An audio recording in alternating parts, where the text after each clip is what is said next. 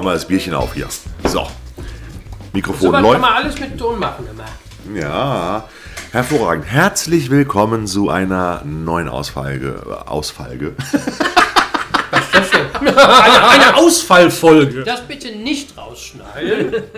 Also, herzlich willkommen zur aktuellen Ausgabe des Treasure Tick Podcasts, Folge 22 mit einer ganz besonderen Sendung. Auch wenn mir fast die Stimme weggeht. Ich bin der Thorsten. Neben mir knuspert gerade der Der Sven, an seiner Pizza und uns gegenüber sitzt der. Sascha, wir sind in einem ganz neuen Zeitmanagement-Format. Wir machen ab jetzt unsere Beiträge während des Essens. Genau. Und am, noch mit am Tisch ist der. Der Kai. Hallo. Der äh, im Gegensatz zu allen anderen einfach mal nichts isst äh, und äh, ein wenig abstinent bleibt, bis auf äh, das Bierchen. Ja, Prost. Prost. Prost. Zum Wohl. So, Abstinente Biertrinker, sehr genau. geil. Ah, Da auch noch. Zack. Wenn es übrigens quietscht, das ist mein Stuhl. Ich Genau. versuche, es äh, ruhig zu halten. Heute eine Weihnachtsfolge sozusagen, weil unter dem Motto Wir warten aufs Christkind machen wir hier eine gemütliche Trashothek-Runde und wollen so ein bisschen noch einmal das Jahr 2019 resümieren. Also ein bisschen zurückblicken, ein bisschen drüber nachdenken und auch uns gegenseitig äh, äh, erklären, was so die eigenen persönlichen Highlights von 2019 gewesen sind, gerade im Bereich Trash und Trashothek, aber es kann auch was anderes im Bereich Film und Unterhaltung gewesen sein. Ähm, und ja, also da sind wir jetzt sozusagen. Und äh, Kai, hast du denn im Jahr 2019 ein, nennen wir es mal, ein Trash-Highlight oder ein Trash ein exploitatives Highlight gehabt, wo du sagen könntest, das könnte hier gut reinpassen? Das, Ja, ich würde sagen, da gab es äh, eigentlich gar mehrere. Mal gucken, äh, wie lange wir die Sendung strecken können. Aber fangen wir mit einem tatsächlich äh, für mich äh, der wichtigsten in diesem Jahr an. Äh, Im äh, Februar war es diesen Jahres, als der Bujo Omega Filmclub in äh, Gelsenkirchen seinen 20. Geburtstag feiert. 20 Jahre geht äh, der wunderschöne 35 mm Spaß da schon äh, im Kino vonstatten an jedem dritten Samstag und es war eine Riesensause.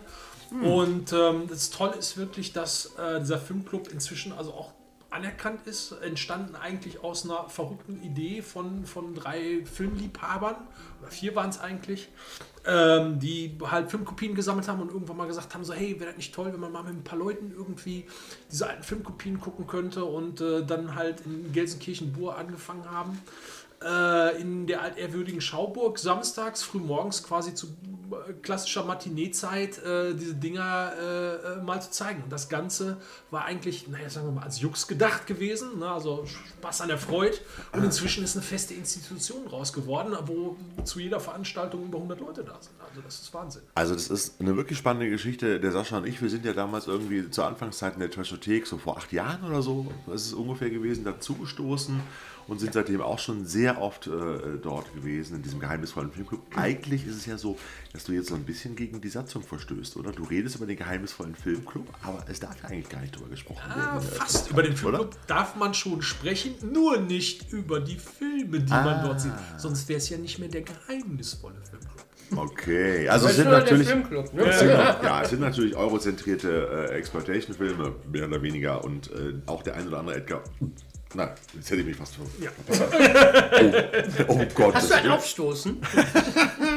Ja, jetzt ist mir fast passiert. Es gibt auch böse Strafen im Filmclub dafür, das ist wohl wahr. Auch wenn ich in der letzten Zeit da leider nicht mehr so oft vorbeikommen konnte, wir grüßen jetzt mal herzlich hier in dem Bujo Omega. Ähm, Ja, ich liebe eure Weihnachtsfeiern. Genau, der Sascha ist da immer besonders weit mit vorne jedes Mal und äh, auch dieses Jahr äh, ist es uns leider nicht möglich gewesen, an dieser Weihnachtsfeier teilzunehmen. Ich möchte aber auch meine Bujo Omega Geschichte teilen. Stimmt, du bist ja auch mit. Wir sind ja alle vier, alle vier Trashotikare hier sind ja eigentlich mit. Mein prägendes Erlebnis war, ich war äh, beim Bujo Omega Filmclub und ähm, ich hatte vorher leider sehr intensiv besoffen am Abend vorher und hatte einen mordsmäßigen Kater. Jetzt sage ich natürlich nicht, welchen Film wir geguckt haben, aber ich verbinde mit dem Bujo Omega Filmclub auf Ewigkeiten einen nacktbrüstigen Leslie Nielsen. Alle können jetzt überlegen, welcher Film denn das jetzt war, der da auch laufen könnte. Ich sage euch, es ist nicht die nackte Kanone. Ähm, von daher, das, ja, falls wir drauf kommen. Also, ich werde auf Ewigkeiten, wenn ich an den Bujo Omega Filmclub denke, werde ich an einen barbusigen Leslie Nielsen mal, in der- jüngeren Jahren Der Kai denken. guckt schon so, der weiß ganz genau, um welchen Film es hier geht. Ich kann mich Aber auch dran erinnern, weil ich werde es nicht verraten. Ja, also ich kann mich auch daran erinnern, das war ein, ein, ein, ein, äh, mit nacktem Oberkörper gestellter Leslie Nielsen, der äh, bei Gewitter gegen, ein, äh, gegen einen Bärenflokati äh, gekämpft hat, sozusagen. Und das wundert mich, wieso der Thorsten das weiß, weil das ist ja öfter mal so. Ich war ja auch dabei und deswegen weiß ich das aus erster Hand. Stimmt, Sven hatte einen Kater, hat geschlafen, ein bisschen geschnarcht. Thorsten hat aber auch geschlafen, weil er eigentlich immer so ein kleines Nickerchen mal nimmt. Bei Bujo Omega. Problem ist, wenn der Samstag früh um 10.30 Uhr losgeht und man abends vorher noch lange unterwegs war, ist das schon manchmal ein bisschen hart. Als ob du freitags abends lange unterwegs wärst, mein Lieber. Du bist in der Regel um 10 im Bett, es sei denn, du musst arbeiten. Zu dem Zeitpunkt nicht. Aber, aber Sascha, wenn du schon dabei bist, ich kann auch sagen, dass Herr Sascha sich manchmal äh, auch ganz gerne beim Bujo Omega ganz gemütlich auf so einem Kinositz zusammenrollt. Er schafft das auch in seiner Größe. Und dann auch ein Nickerchen macht, so richtig mit Ansage halt. Ne?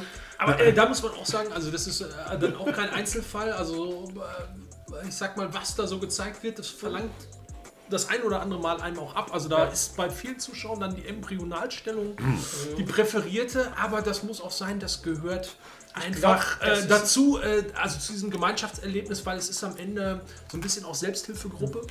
Äh, wenn sich nach den Filmen alle zusammenfinden und auch äh, das Gesehene quasi verarbeiten, ist schön. Also ich muss ganz ehrlich sagen, ich hatte einen, einen, einen äh, wirklichen, äh, ich will nicht sagen Aha-Moment, aber einen Moment, äh, so einen Fremdschämen-Moment beim Bujo Omega, wo ich mir vor vielen Jahren eine gute Freundin damit hingebracht habe, um ihr mal diesen tollen Filmclub zu zeigen. Und dann zeigten die, und es wird ja nie Nicht gesagt, was verraten. läuft. Man sagt, ja, ich nenne den Titel nicht. Aber ähm, dann zeigten die halt, äh, es wird ja nie, es wird ja immer nur angedeutet, was kommt, ein Thema, es wird ja nie gesagt, welche Filme kommen. Ähm, dann zeigten die wirklich im, im, im Programm als ersten ernst gemeinten Hauptfilm einen, einen Aufklärungsfilm des dänischen oder norwegischen Militärs zum Thema Geschlechtskrankheiten. Und dann sitzt du da mit, einer Mit guten allen Freundin Unappetitlichkeiten, Am- die man sich vorstellt. am Samstagvormittag in Schwarz-Weiß und siehst dir dann irgendwelche Geschlechtsteile in der Aufnahme an. Ja. Ja, also das war schon. Sagen wir so, am Ende gehst du schlauer raus als vorher. Das hatte sich meine gute Bekannte auch gedacht und von daher habe ich nie wieder was von ihr gehört. Der Kontakt wurde radikal. Nein, so schlimm war es nicht, aber Aber dort mal einzuschlafen ist auch nichts Schlimmes, weil ich finde, damit lässt man ja die Kultur auch wieder ein bisschen aufstehen, äh, stehen, weil die ähm, hohe Kunst des Bahnhofskinos war ja sicherlich auch gespickt mit Leuten, die über der Reeperbahn vielleicht äh, die, über die Nacht durchgemacht haben, um dann das Kino für ein kleines Nickerchen zu nutzen. Ja, genau. Das ist, das ist auch äh, also, nein, eine Tradition, die es da nicht gibt. ne. Das gab es äh, tatsächlich damals noch, das, Herrengedeck. Ne, wie das äh, so hieß. Also da ne, musstest du dann halt ne, ne, zum Film äh, was trinken in den alten Bahnhofskinos. Das war noch Zeit.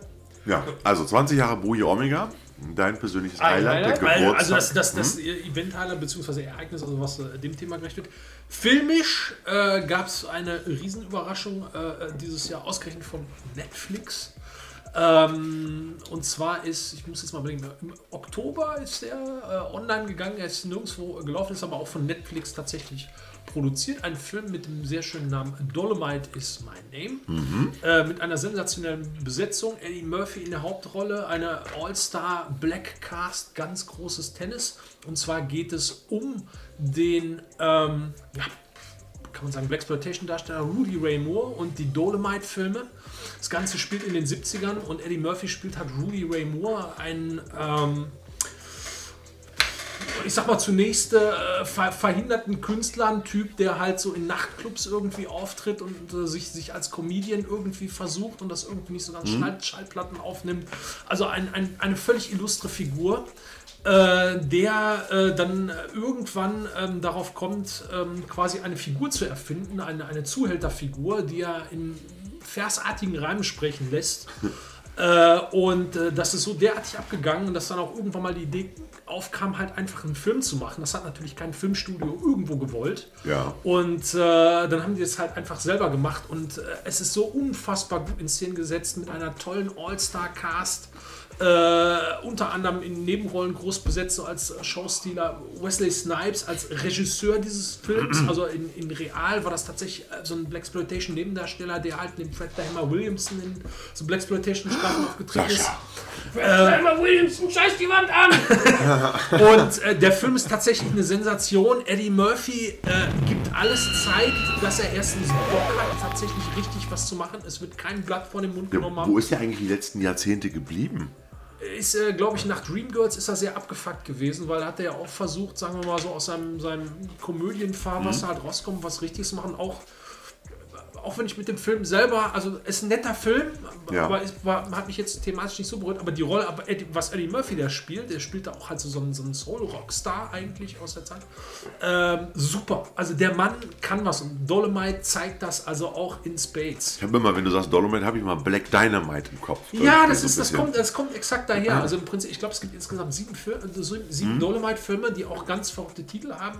Der erste ist, heißt tatsächlich nur Dolomite, und dann gibt es äh, äh, so Titel, die, die sind halt äh, The Human Tornado. ähm, und es ist halt, also das, das ist halt so, ein- so ein ja, Zuhälter, Schaft-Typ, Kung-Fu-Meister. Es ist eine völlig verrückte Mischung und der Film ist wirklich abgefahren und es ist so ein Riesenspaß. Natürlich unbedingt das Ganze im, im O-Ton, also auf Englisch gucken. Also die deutsche Synchro ist tatsächlich auch in Ordnung, aber transportiert natürlich halt logischerweise nicht so den ganzen Slang und diese Zeit. Ja. Also äh, absolutes, totales äh, Highlight und ich hoffe, also eigentlich hätte Murphy auf jeden Fall äh, eine äh, Oscar-Nominierung dafür verdient gehabt. Super. Ich hatte jetzt auch bei Blaxploitation-Filmen bei Netflix habe ich ja direkt auch an, an Shaft gedacht. Zum Beispiel auch. Oh. Das ist ja, ne, das ist ja auch so ein Thema, wo man so Auch- sagt, haben die zwar nicht produziert, sondern aufgekauft. Der Sven ist gerade nicht da, das wäre eigentlich sein Part gewesen. Aber der raucht gerade hinten in der Ecke. So, da ist der Sven wieder da. Der hat sich gerade mal kurz ins Bild geschummelt, um euch zu zeigen, dass ich noch da bin und ich keinen Disrespekt gegenüber ähm, Kais Filmwahl ausdrücken wollte, sondern ich äh, einfach die Chance nutzen wollte eines Podcasts, dass man nebenbei mal eine rauchen gehen kann, während die anderen sich unterhalten. Das ist natürlich hier mit der Videogeschichte ist das natürlich Problem. Und ordentlich ins Mikro gesprochen habe ich auch nicht. Böser Sven.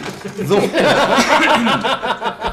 Der Sven sitzt jetzt aber kurz am Tisch und ähm, es ging um Netflix. Nee, Netflix. Chef. Ein Stream, ja, ist mal Shaft, weil wir hatten ja, äh, er hatte ja jetzt hier äh, My Name is Dolomite, ne? Ja, ja, ich habe das ein schon alles mitbekommen. Ich, hab, Er war ja im selben Raum. ich Also, wollte an dieser Stelle nämlich einfach.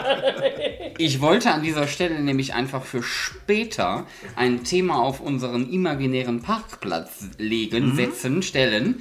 Ähm, nämlich, dass bestimmte Filme, die wir gut finden, ich will sie noch nicht einmal Genrefilme per se nennen, vielleicht aber auch, dass die zunehmend den Weg zum Streaming finden. Und wir können nachher mal darüber sprechen, was das denn so macht und was das so bedeutet. Alles klar, merken wir uns vor für die zweite Runde gleich. Das heißt, ich darf jetzt wieder rauchen, ne?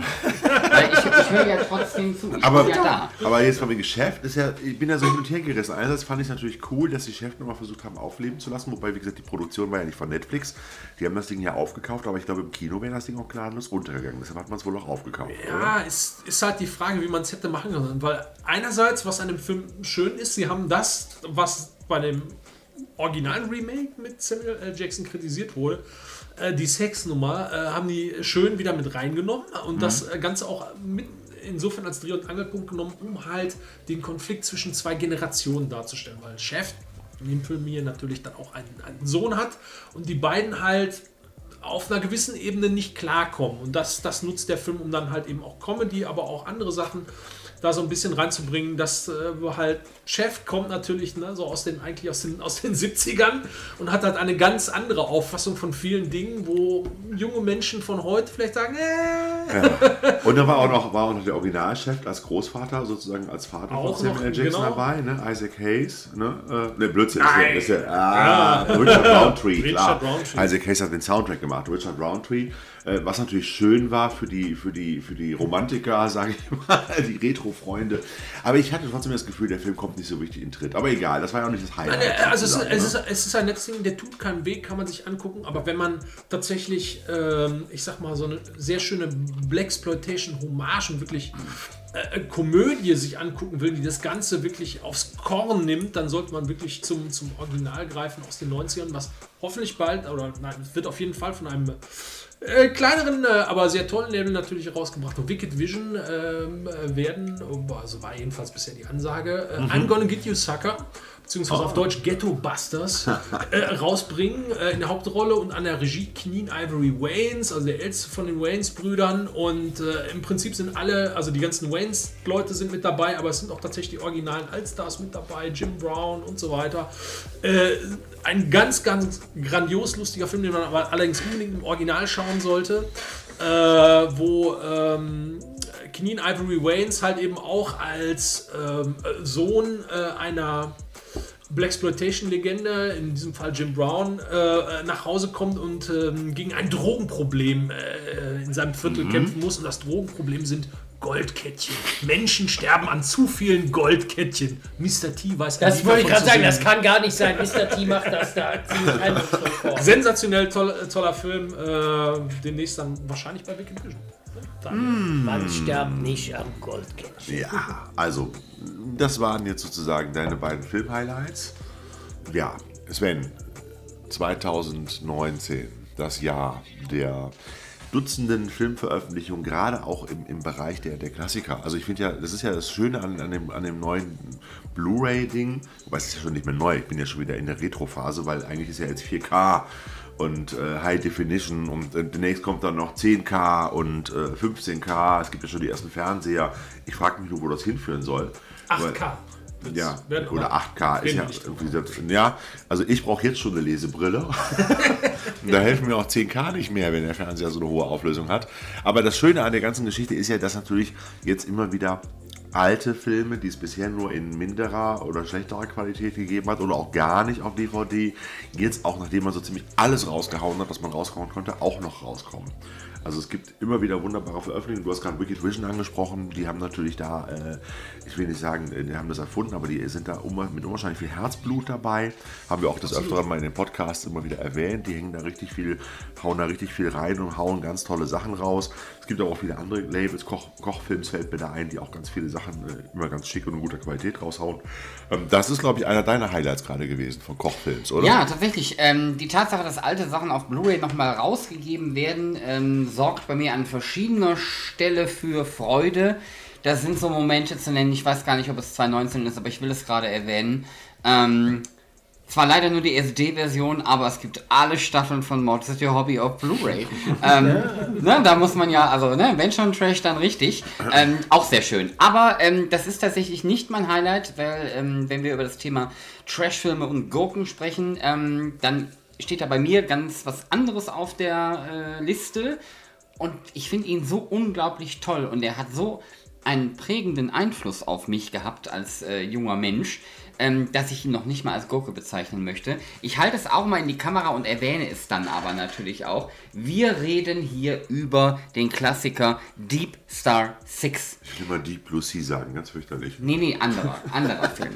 Anderer Film. Deep Star Six, ähm, es geht um eine Unterwasserstation und ähm, dann durch eine selbst quasi ausgelöste Explosion und Schockwelle ähm, wird diese Station beschädigt und danach ist ein Monster in der äh, Unterwasserstation und dezimiert nach dem zehn kleine ähm, irgendwas Prinzip. Jägermeister wollte ich sagen. Nach dem zehn kleine Jägermeister. Jägermeister-Prinzip äh, wird dann der Cast halt dezimiert. Ganz, ganz klassisch. Keine großartigen Überraschungen. Der Film erfindet das Rad nicht neu, aber er ist für mich sehr, sehr solide und sehr, sehr unterhaltsam produziert. Zwei, drei Leute aus den Filmen kennt man auch. Ähm, unter anderem Greg Evigan. Den kannte ich damals. Ich weiß gar nicht, ob ich ihn damals schon kannte, weil das verschwimmt jetzt vielleicht bei mir auch. Ähm, Track Zone. Äh, nee, Tech War, nicht Tech Track War, Zone. Tech Tech War. Ähm, Tech War von William Shatner. Ups. Und ähm, Miguel Ferrer. Ja. Oder Mick Ferrer. Ähm, aus diversen Trash-Perlen äh, bekannt, aber natürlich auch so die letzten Rollen, die er hatte, waren unter anderem NCIS Los Angeles. Und ich werde ihn nie vergessen, er war unter anderem der Bösewicht im, haltet euch fest, wo war der Bösewicht noch? Also bei Robocop Bei war er nicht Robocop er- Robocop, ja. Der Film ist viel, viel besser als Robocop. Einer seiner letzten Das Filme war so, ein- war das so ein Rocker. sein. Kann gar nicht sein. Einer seiner letzten Filme war so ein Rocky und Nee, nee, nee, nee. Rocker Es ist, es ist, es liegt schon ein bisschen was zurück. Alf, der Film. Nein. Oh doch. Es gab einen Alf-Film. Ja. Ja. Wen hat McFerrin da gespielt? Jemand Den, von, äh, von, von, von der äh, Regierung- nee, von der. Einwanderungsbehörde? Nee, so ein Privatier, der ihn dann irgendwie. Äh, egal, ich krieg's auch nicht mehr ganz hin. Er war auf jeden Fall so der Semi-Bösewicht. Nicht, er hat da niemand erschossen, glaube ich, meines Erachtens nach. Aber er war da auf jeden Fall der Bösewicht. Das ist mir ähm, so äh, questionable der Film auch war. Ähm, ist mir das durchaus in Erinnerung geblieben. Ähm, ich habe ihn halt in den letzten Jahren immer in NCS Los Angeles gesehen, wo er bis zum Ende dann auch tatsächlich noch mitgespielt hat, bevor er denn dann vor anderthalb Jahren, glaube ich, gestorben ist. Ähm, gehen wir zurück zu dem Film als solches. Das sind halt Charaktere, die den Film bereichert haben. Ähm, wie gesagt, nicht keine neue Erfindung von irgendwas, aber für mich eine der sehr soliden unter oder der solideste Unterwasser-Horrorfilm, den ich bisher kenne. Der Kai und ich gucken uns gerade an. Wir werden nachher noch über was anderes in dem Bereich reden. Ähm, aber klar, es gibt sowas wie Leviathan, The Abyss und alles für sich großartige Filme, die sind aber nie für mich quasi da dran gekommen. Dieser Film spielt für mich so ein bisschen, natürlich nicht in der Liga von Aliens, aber er war für mich damals genauso aufregend wie Aliens. Hör mal, Du als Superfan von Deep Star 6 musst es wissen, dann haben wir das auch mal vom Tisch. Gibt es ein Porno-Rip-Off Deep Star 6? Ähm, nicht, dass ich das wüsste. Jetzt, ich werde es nachher mal googeln. Ich hoffe sehr, dass nicht. Ich hoffe sehr, dass nicht. Aber vielleicht Drängt der, sich bei diesem Titel irgendwie mal auf. Das Vielleicht, weil der Film war auch kein Riesenerfolg, hat gerade eben seine 8 Millionen Budget eingespielt. die Leute, die sich fragen, warum ich das jetzt weiß, es ist übrigens in dieser ähm, Blu-ray veröffentlicht ein ganz hervorragendes Booklet bei, in dem ich gerade eben mal ein bisschen geblättert habe. Ähm, es ist jetzt nicht so, als wüsste ich die Budgets diverser Filme auswendig. Ähm, und das ist auch das, was ich an dieser Edition so gut finde. Es ist nicht nur die hervorragende Bildqualität, ähm, man hat da aus dem Material alles rausgeholt, was man da rausholen kann, ähm, sondern es ist auch ein sehr schönes Booklet. Nicht im optischen Sinne, sondern es sind sehr viele Informationen drin, die man jetzt nicht so ohne Ja, es gibt zwei findet. Cover davon. Ne? Einmal Und es gibt zwei Cover, genau. Plakat und einmal hier diese asiatische, japanische. Genau, das sind ne? zwei sehr interessante Cover, da muss man gucken, ob man beide holt oder sich entscheidet. Ähm, aber wie gesagt, beide haben äh, ein schönes äh, Booklet mit dabei. Und ich finde, das sind auch die, das ist das, was diese Blu-ray-Geschichten auch so unglaublich bereichert, weil es sind halt nicht nur diese ganzen Booklets, sondern halt auch die ganzen Extras, die da drauf sind. Das, also mittlerweile, man hat den Speicherplatz, da einfach noch und nöcher Extras drauf zu packen. Und äh, das ist teilweise schon richtig interessant und das mag ich einfach. Das ist ja auch das, was ich gerade sagte, dass einige Labels sich da auch Mühe geben und auch wirklich nochmal Sachen und Materialien zusammentragen und die teilweise auch nochmal bei den Extras äh, nachsynchronisieren oder auch Untertitel drunter packen, was ja auch nochmal extra Kosten und Geld äh, und Mühe bedeutet halt. Und das ist halt auch mal das Schöne. Und ich finde das, äh, ich weiß das halt zu schätzen, weil ich dann endlich mal die Filme gucken kann in einer entsprechenden guten Qualität, was ich, die einem früher auf VHS äh, einfach wert geblieben ist wo dann auch teilweise rechts so links ein Viertel des Filmbildes abgeschnitten worden sind, damit das einfach in das 4 zu 3 Format passt. Und sind wir mal ehrlich, ne, wenn ihr heute so ein, so ein VHS-Rip oder sowas, ich habe ähm, vor, vor einer geraumen Zeit, also sagen wir mal so, die Investition hat sich vielleicht nicht unbedingt gelohnt. Es gibt einen ähm, Science-Fiction-Film, der heißt Alien Cargo.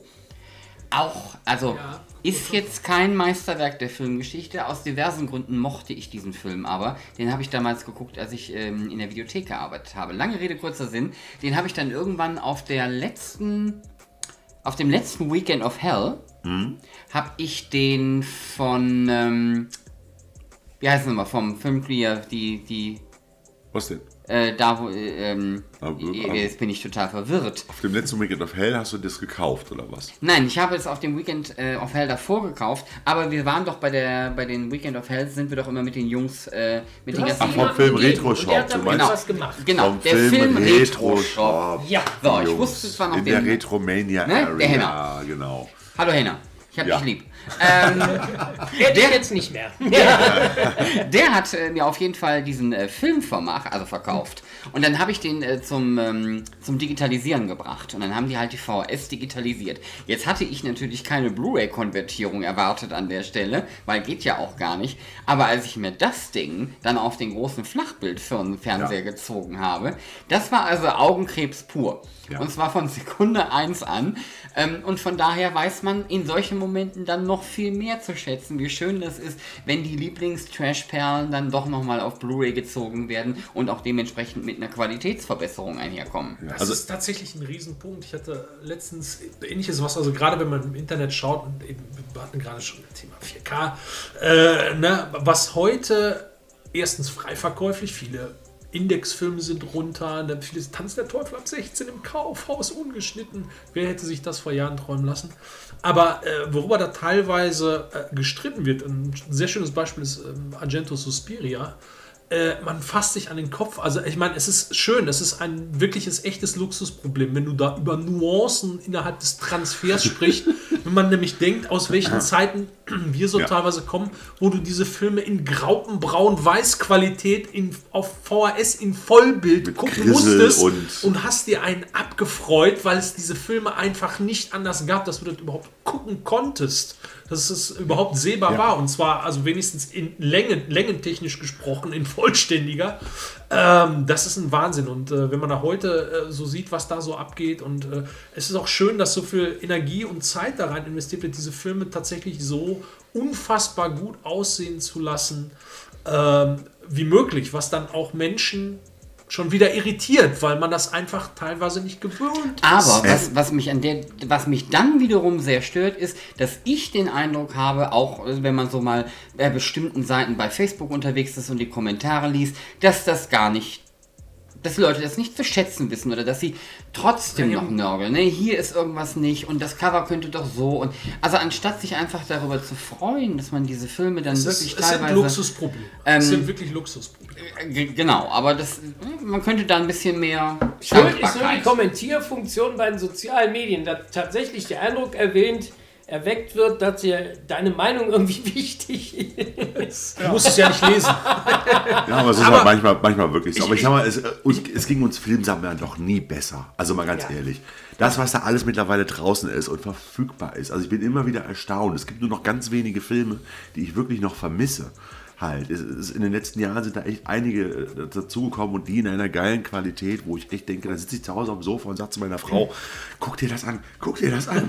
Das ist doch kaum zu glauben. Das sieht doch aus, als wäre der Film gestern gedreht worden. Schön, so. ich werde werd jetzt, ich werd jetzt mal eine schöne Brü- Brücke bauen, eigentlich quasi zu dem nächsten Thema, äh, weil mir das auch aufgefallen ist, Thema Retro-Edition und wie die Filme dann in, entsprechend äh, äh, aussehen. Ähm, ne, Labels, äh, die entsprechend äh, sich ne, an die VHS-Zeiten entsprechend äh, zurückerinnern. Eigentlich wäre es sogar fast noch schöner.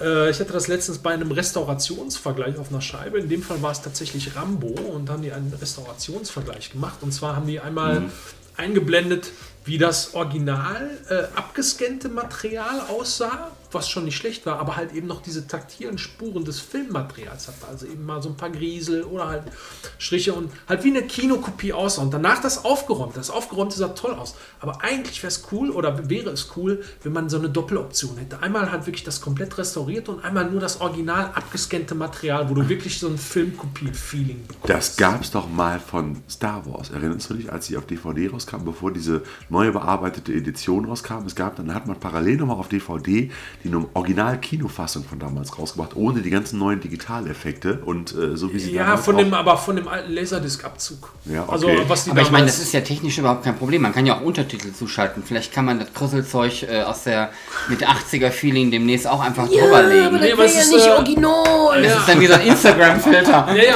genau. Äh, finde den Fehler. Ganz genau, ne? aber das, das ist was dieses, Ja. dieses, dieses Gefühl für diese Taktilität, die geht da dem heutigen Zuschauer, und gerade bei neueren Filmen natürlich, die in brillanter Qualität, und da fällt es sofort auf, äh, wenn äh, ein Film von früher, der halt eben noch auf Celluloid gedreht ist, ähm, ne, aussieht eigentlich wie Graupe, aber das so das Filmmaterial tatsächlich original aussieht. Da Ja. sind dann auch Aufnahmen mal unscharf. Nur da fällt es dann auf. Oder es ist ein Korn drin. Oder es ist ein ne? Korn. Je nachdem, was für Filter verwendet Ja, ja, worden genau. sind oder wie das Material war. Aber du sagtest gerade schon, Retro-Geschichten, das ist auch eine meiner kleinen Highlights gewesen in diesem Jahr. Ich komme nachher noch zu einem anderen. Das war wirklich die Geschichte, was du schon erwähnt hast, dass gerade im letzten Jahr gab es, ich will nicht sagen eine Schwemme, so viel waren es nicht, aber es gab so, äh, ich sag mal so zwei Dutzend äh, Veröffentlichungen auf dem, auf dem Blu-ray-Markt, wo man die Blu-rays in sogenannten, in sogenannten VHS Retro Editions oder auch Tape Editions rausgebracht hat. Das heißt, die Blu-ray in einer guten Qualität, eingepasst in eine Schachtel, die aussieht wie eine bedruckte Videokassette. Halt, äh, nehmen wir das Poster hier mal raus. Äh, so sehen sie dann aus halt. Äh, die, die gerade zuhören, sehen es halt natürlich nicht. Stellt euch das vor, das sieht aus wie eine VHS-Kassette, wie eine Schachtel. Und da drin ist dann die Blu-ray eingepasst und das Ganze wird in einen schönen Schuber reingesteckt, sodass es aussieht wie eine alte VHS-Kassette. Steht auch die ganze Zeit hier vorne so dezent im Vordergrund auch schon rum. Ja, Hier ist für das Video, was wir eine- gerade auch mitschneiden, genau. Ja. So, und da sind natürlich einige im letzten Jahr rausgekommen, äh, vornehmlich natürlich der Mediamarkt, der hat zu seinem 40-jährigen Jubiläum, hat er irgendwie zweimal 20 mal zwei- zweimal 20 oder 40 Dinge angekündigt irgendwie. Und da sind jetzt die ersten 20 rausgekommen, da, von, von Birnblatt äh, produziert, also umgesetzt halt irgendwie. Und da war unter anderem der Weiße Hai dabei, da haben wir ja auch schon eine Sendung zugebracht im Sommer. Und auch äh, Sachen wie Terminator im Original VPS-Cover, was ich richtig geil finde, die Grafik, das ist noch wirklich Trash. Das ist auch So, tatsächlich äh, so. das, das, das, der deutsche Titelzug, der nämlich nicht dem Original entspricht. Richtig, Robocop, Terminator, alles Mögliche ist dabei gewesen, Aliens, äh, die Fliege auch und also diese wunderbaren Filme, die man auch damals gerne hatte. Und dann ist natürlich auch gerade schon gefallen Wicked Vision, die haben da auch einige rausgebracht, wie zum Beispiel Evil Speak, der Teufelsschrei oder, oder auch Monster Busters oder The Gate, äh, diverse andere. Also da sind auch ein paar richtig, richtig schicke Sachen dabei. Wir haben auch in unserem aktuellen Magazin von der Trashothek, was wir zum Weekend Fell rausgebracht haben, äh, in dem Printed Trash 4 unter Issue gibt es einen schönen Artikel mit einem großen Foto davon auch drin. Könnt ihr mal reingucken, unter Issue Trashothek eingeben und dann könnt ihr ein schönes virtuelles äh, Magazin von uns lesen halt. Also nicht virtuell, aber digital im Internet sozusagen. So und äh, das war natürlich eine der Geschichten. Aber Sascha, hattest du denn auch ein persönliches? Du bist ja halt so mit der VHS-Edition beschäftigt von Terminator. Ja, ich spiele ein bisschen rum. Filmisch war 2019 für mich ein äh, schwieriges Jahr. Ich habe immer noch Probleme mit dem Wandel der Zeit zurechtzukommen. Meinst du Jetlag oder wie? Nein, aber auch das, der, der Wechsel von Medien und so. Ähm, mein Highlight war ja, ich suche es dann gerne nochmal raus, war brennender Kamin mit knisterndem Feuer. äh, Länge äh, 263 Minuten, aber aus dem Jahr 2017 schon. Ich bin also dieses Jahr, ich hänge irgendwie hinterher. Du hast ein, ein, sehr, ein sehr spannendes Jahr hinter dich gebracht, auch privat. Da ist viel passiert und du Genau, hast viel da war das gearbeitet. nicht so sehr im Vordergrund, Ja. ähm, aber, aber es bleibt natürlich, Film bleibt immer im Fokus für mich. Ähm, es ist sehr traurig, fand ich dieses Jahr, dass Rutger Hauer gestorben ist, weil ich ja nun. Erstmal mag ich alles, was mit Holland zu tun hat. Äh, Rutger Hauer fand ich auch ganz toll. Und ähm, was ich auf jeden Fall noch haben möchte, ist demnächst äh, Hobo with a Shotgun. Den Film finde ich großartig. Äh, ich besitze ihn nicht. Aber du hast ihn gesehen. Ja, na klar. Als wir. Aber ist gar nicht so einfach zu kriegen, ne? weil er halt auch auf dem Index steht. Hier. Genau, Mehr das heißt, da weniger. musst du auf der Börse nicht irgendwie nur auf dem Glück Index, haben. sondern halt tatsächlich komplett beschlagen. Immer noch. Oh, unglaublich.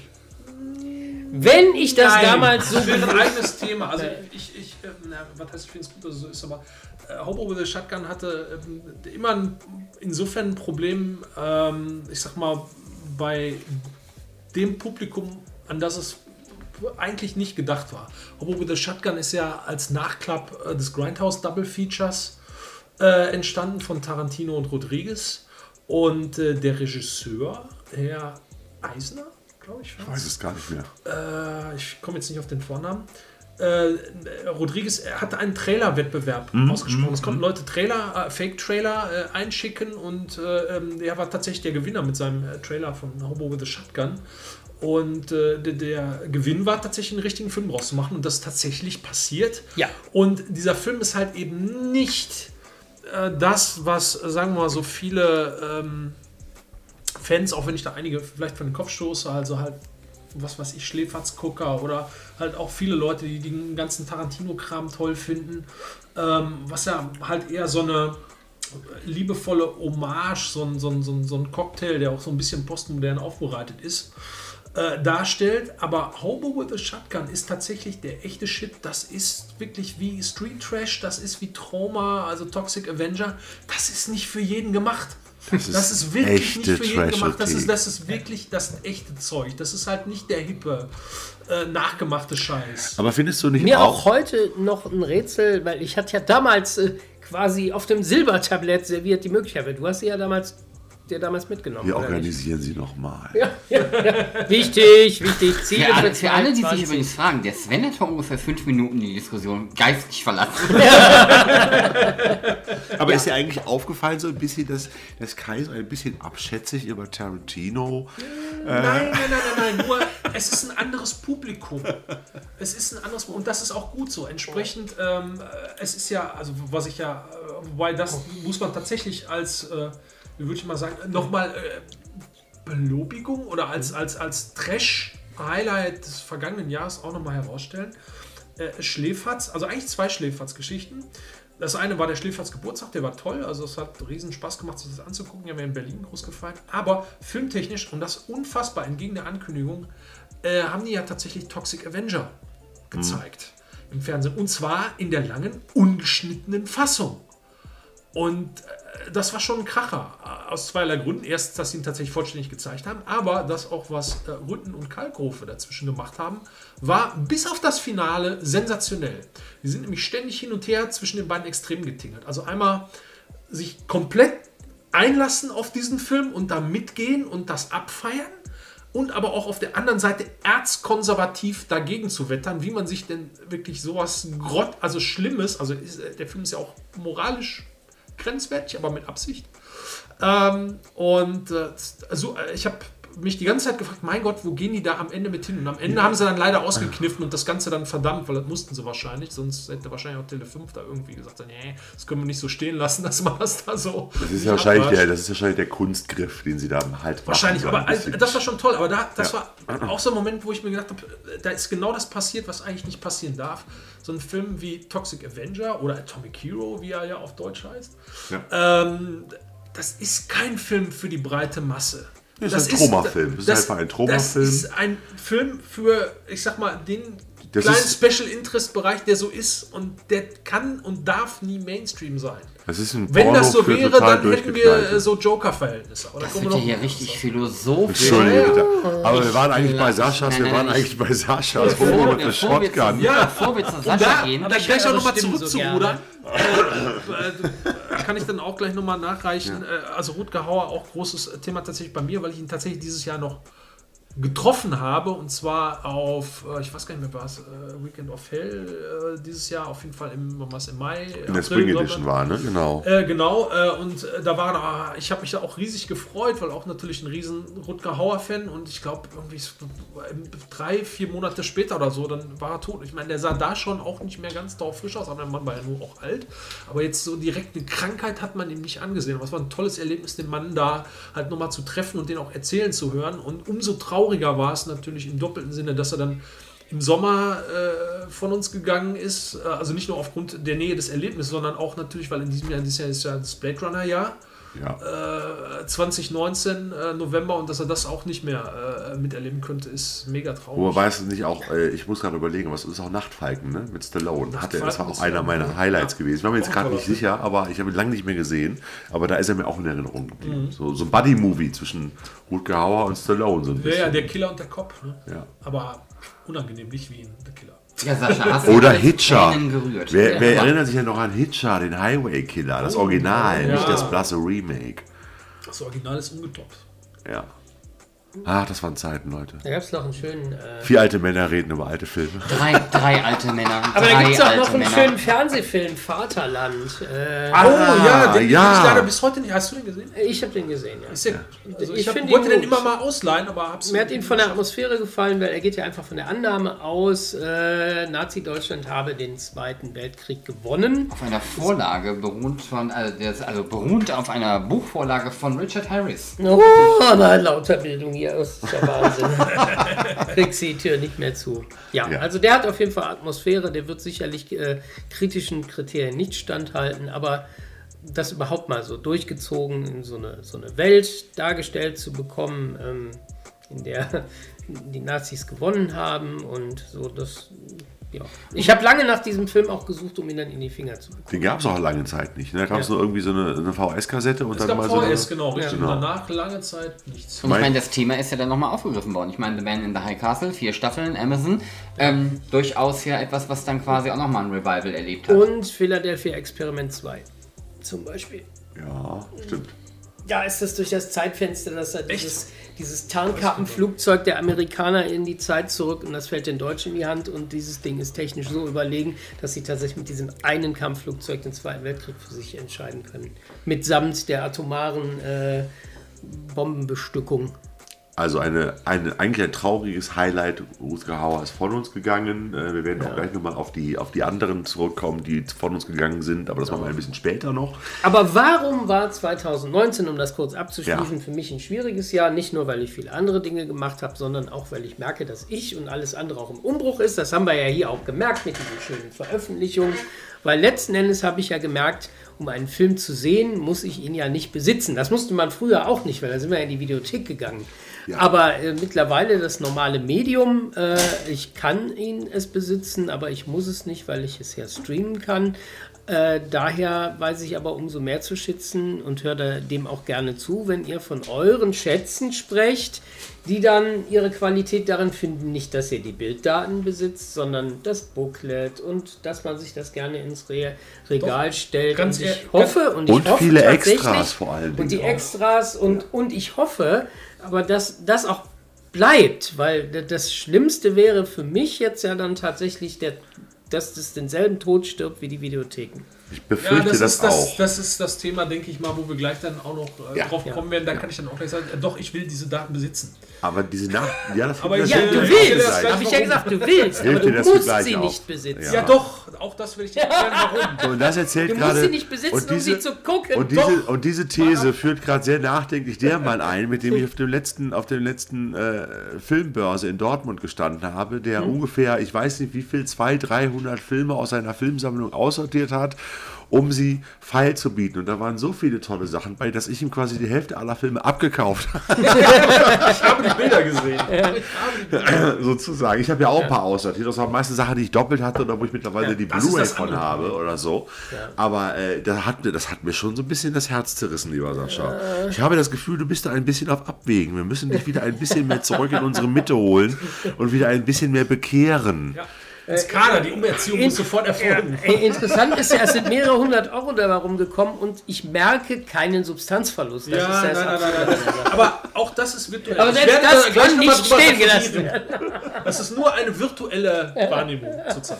Ja, also mein persönliches Filmhighlight, bevor wir dann gleich in die zweite Runde einsteigen, das möchte ich jetzt auch noch kurz, äh, kurz loswerden, ist ein Film, ein japanischer Science-Fiction-Film aus den, aus den 70er Jahren, der im Kielwasser von äh, Star Wars damals äh, gedreht worden ist ähm, und auch diversen anderen Filmen, weil es gibt unwahrscheinlich viele Anspielungen, wie zum Beispiel auf Planet der Affen, auf äh, diverse andere Science-Fiction-Reihen, vor allem aber auch japanische Geschichten.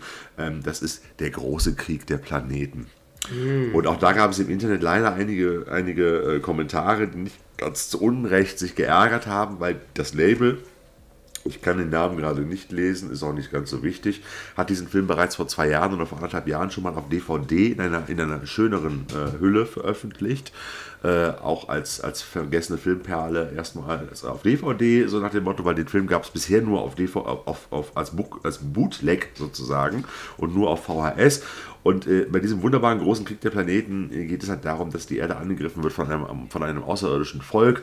Und die, äh, die, die Erdbewohner ziehen dann mit einem, ich nenne das immer fliegendes U-Boot, weil das sieht für mich aus wie U2000 und U4000 mit dem Bohrer vorne dran, nur diesmal im Weltall halt und äh, ziehen dann los, um die Erde zu retten, indem sie gegen diese, diese Invasion in den Krieg ziehen halt. Und der Krieg findet irgendwo auf irgendwelchen Planeten statt und die, die gegnerischen Raumschiffe sehen aus wie irgendwelche Shogun-Junken oder Segelschiffe, auch der fliegende Holländer und so. Es ist ein Einschließlich einer Space-Galeere, wenn ich das Genau, in ein Erinnerung irres. Mash-up aus verschiedenen Kulturen und Themen. Aber den Film habe ich damals, und deshalb ist er mir so ans Herz gewachsen, als Kind in der Jugendvorstellung damals noch in Kerpenhorrem im Kino am Bahnhof gesehen. Das muss wirklich irgendwann Ende der 70er gewesen sein. 40er! Ja, Sven kommt wieder. Gesundheit! Vielen Dank. Wo man damals noch für 2,50 Mark Sonntagmittags in die Jugendmatinee gegangen ist oder um 11 Uhr und da liefen nur so Godzilla-Filme und Japan-Science-Fiction-Filme und seitdem hat er sich eingebracht und den, den habe ich seit Jahren gesucht halt und jetzt hat man den, wie gesagt, vor anderthalb Jahren auf DVD rausgebracht und jetzt maulen viele, "Ey, die DVD war ja scheiße, jetzt bringen sie den auf Blu-ray raus, aber er kostet auch nur auf Blu-ray 9,99 oder 9,95, das ist ja nicht die Welt. Ein mehr als fairer Preis. Das ist ein fairer Preis und es ist ein wunderbares, buntes, knallbuntes, quietschbuntes Weltraumspektakel. Also das kann ich nur empfehlen. Perfekt für einen verschneiten Sonntagnachmittag oder den ersten oder zweiten Weihnachtsfeiertag auf dem Sofa unterm Weihnachtsbaum noch in Geschenkpapier eingewickelt. Könnt ihr euch den Film gucken in eurem Geschenkpapiernest. Äh, sind ja nicht alle so wie Sven, die umweltfreundlich Geschenke einfach gar nicht einpacken. Das ist vollkommen in Ordnung, Sven. Gar nichts verschenken!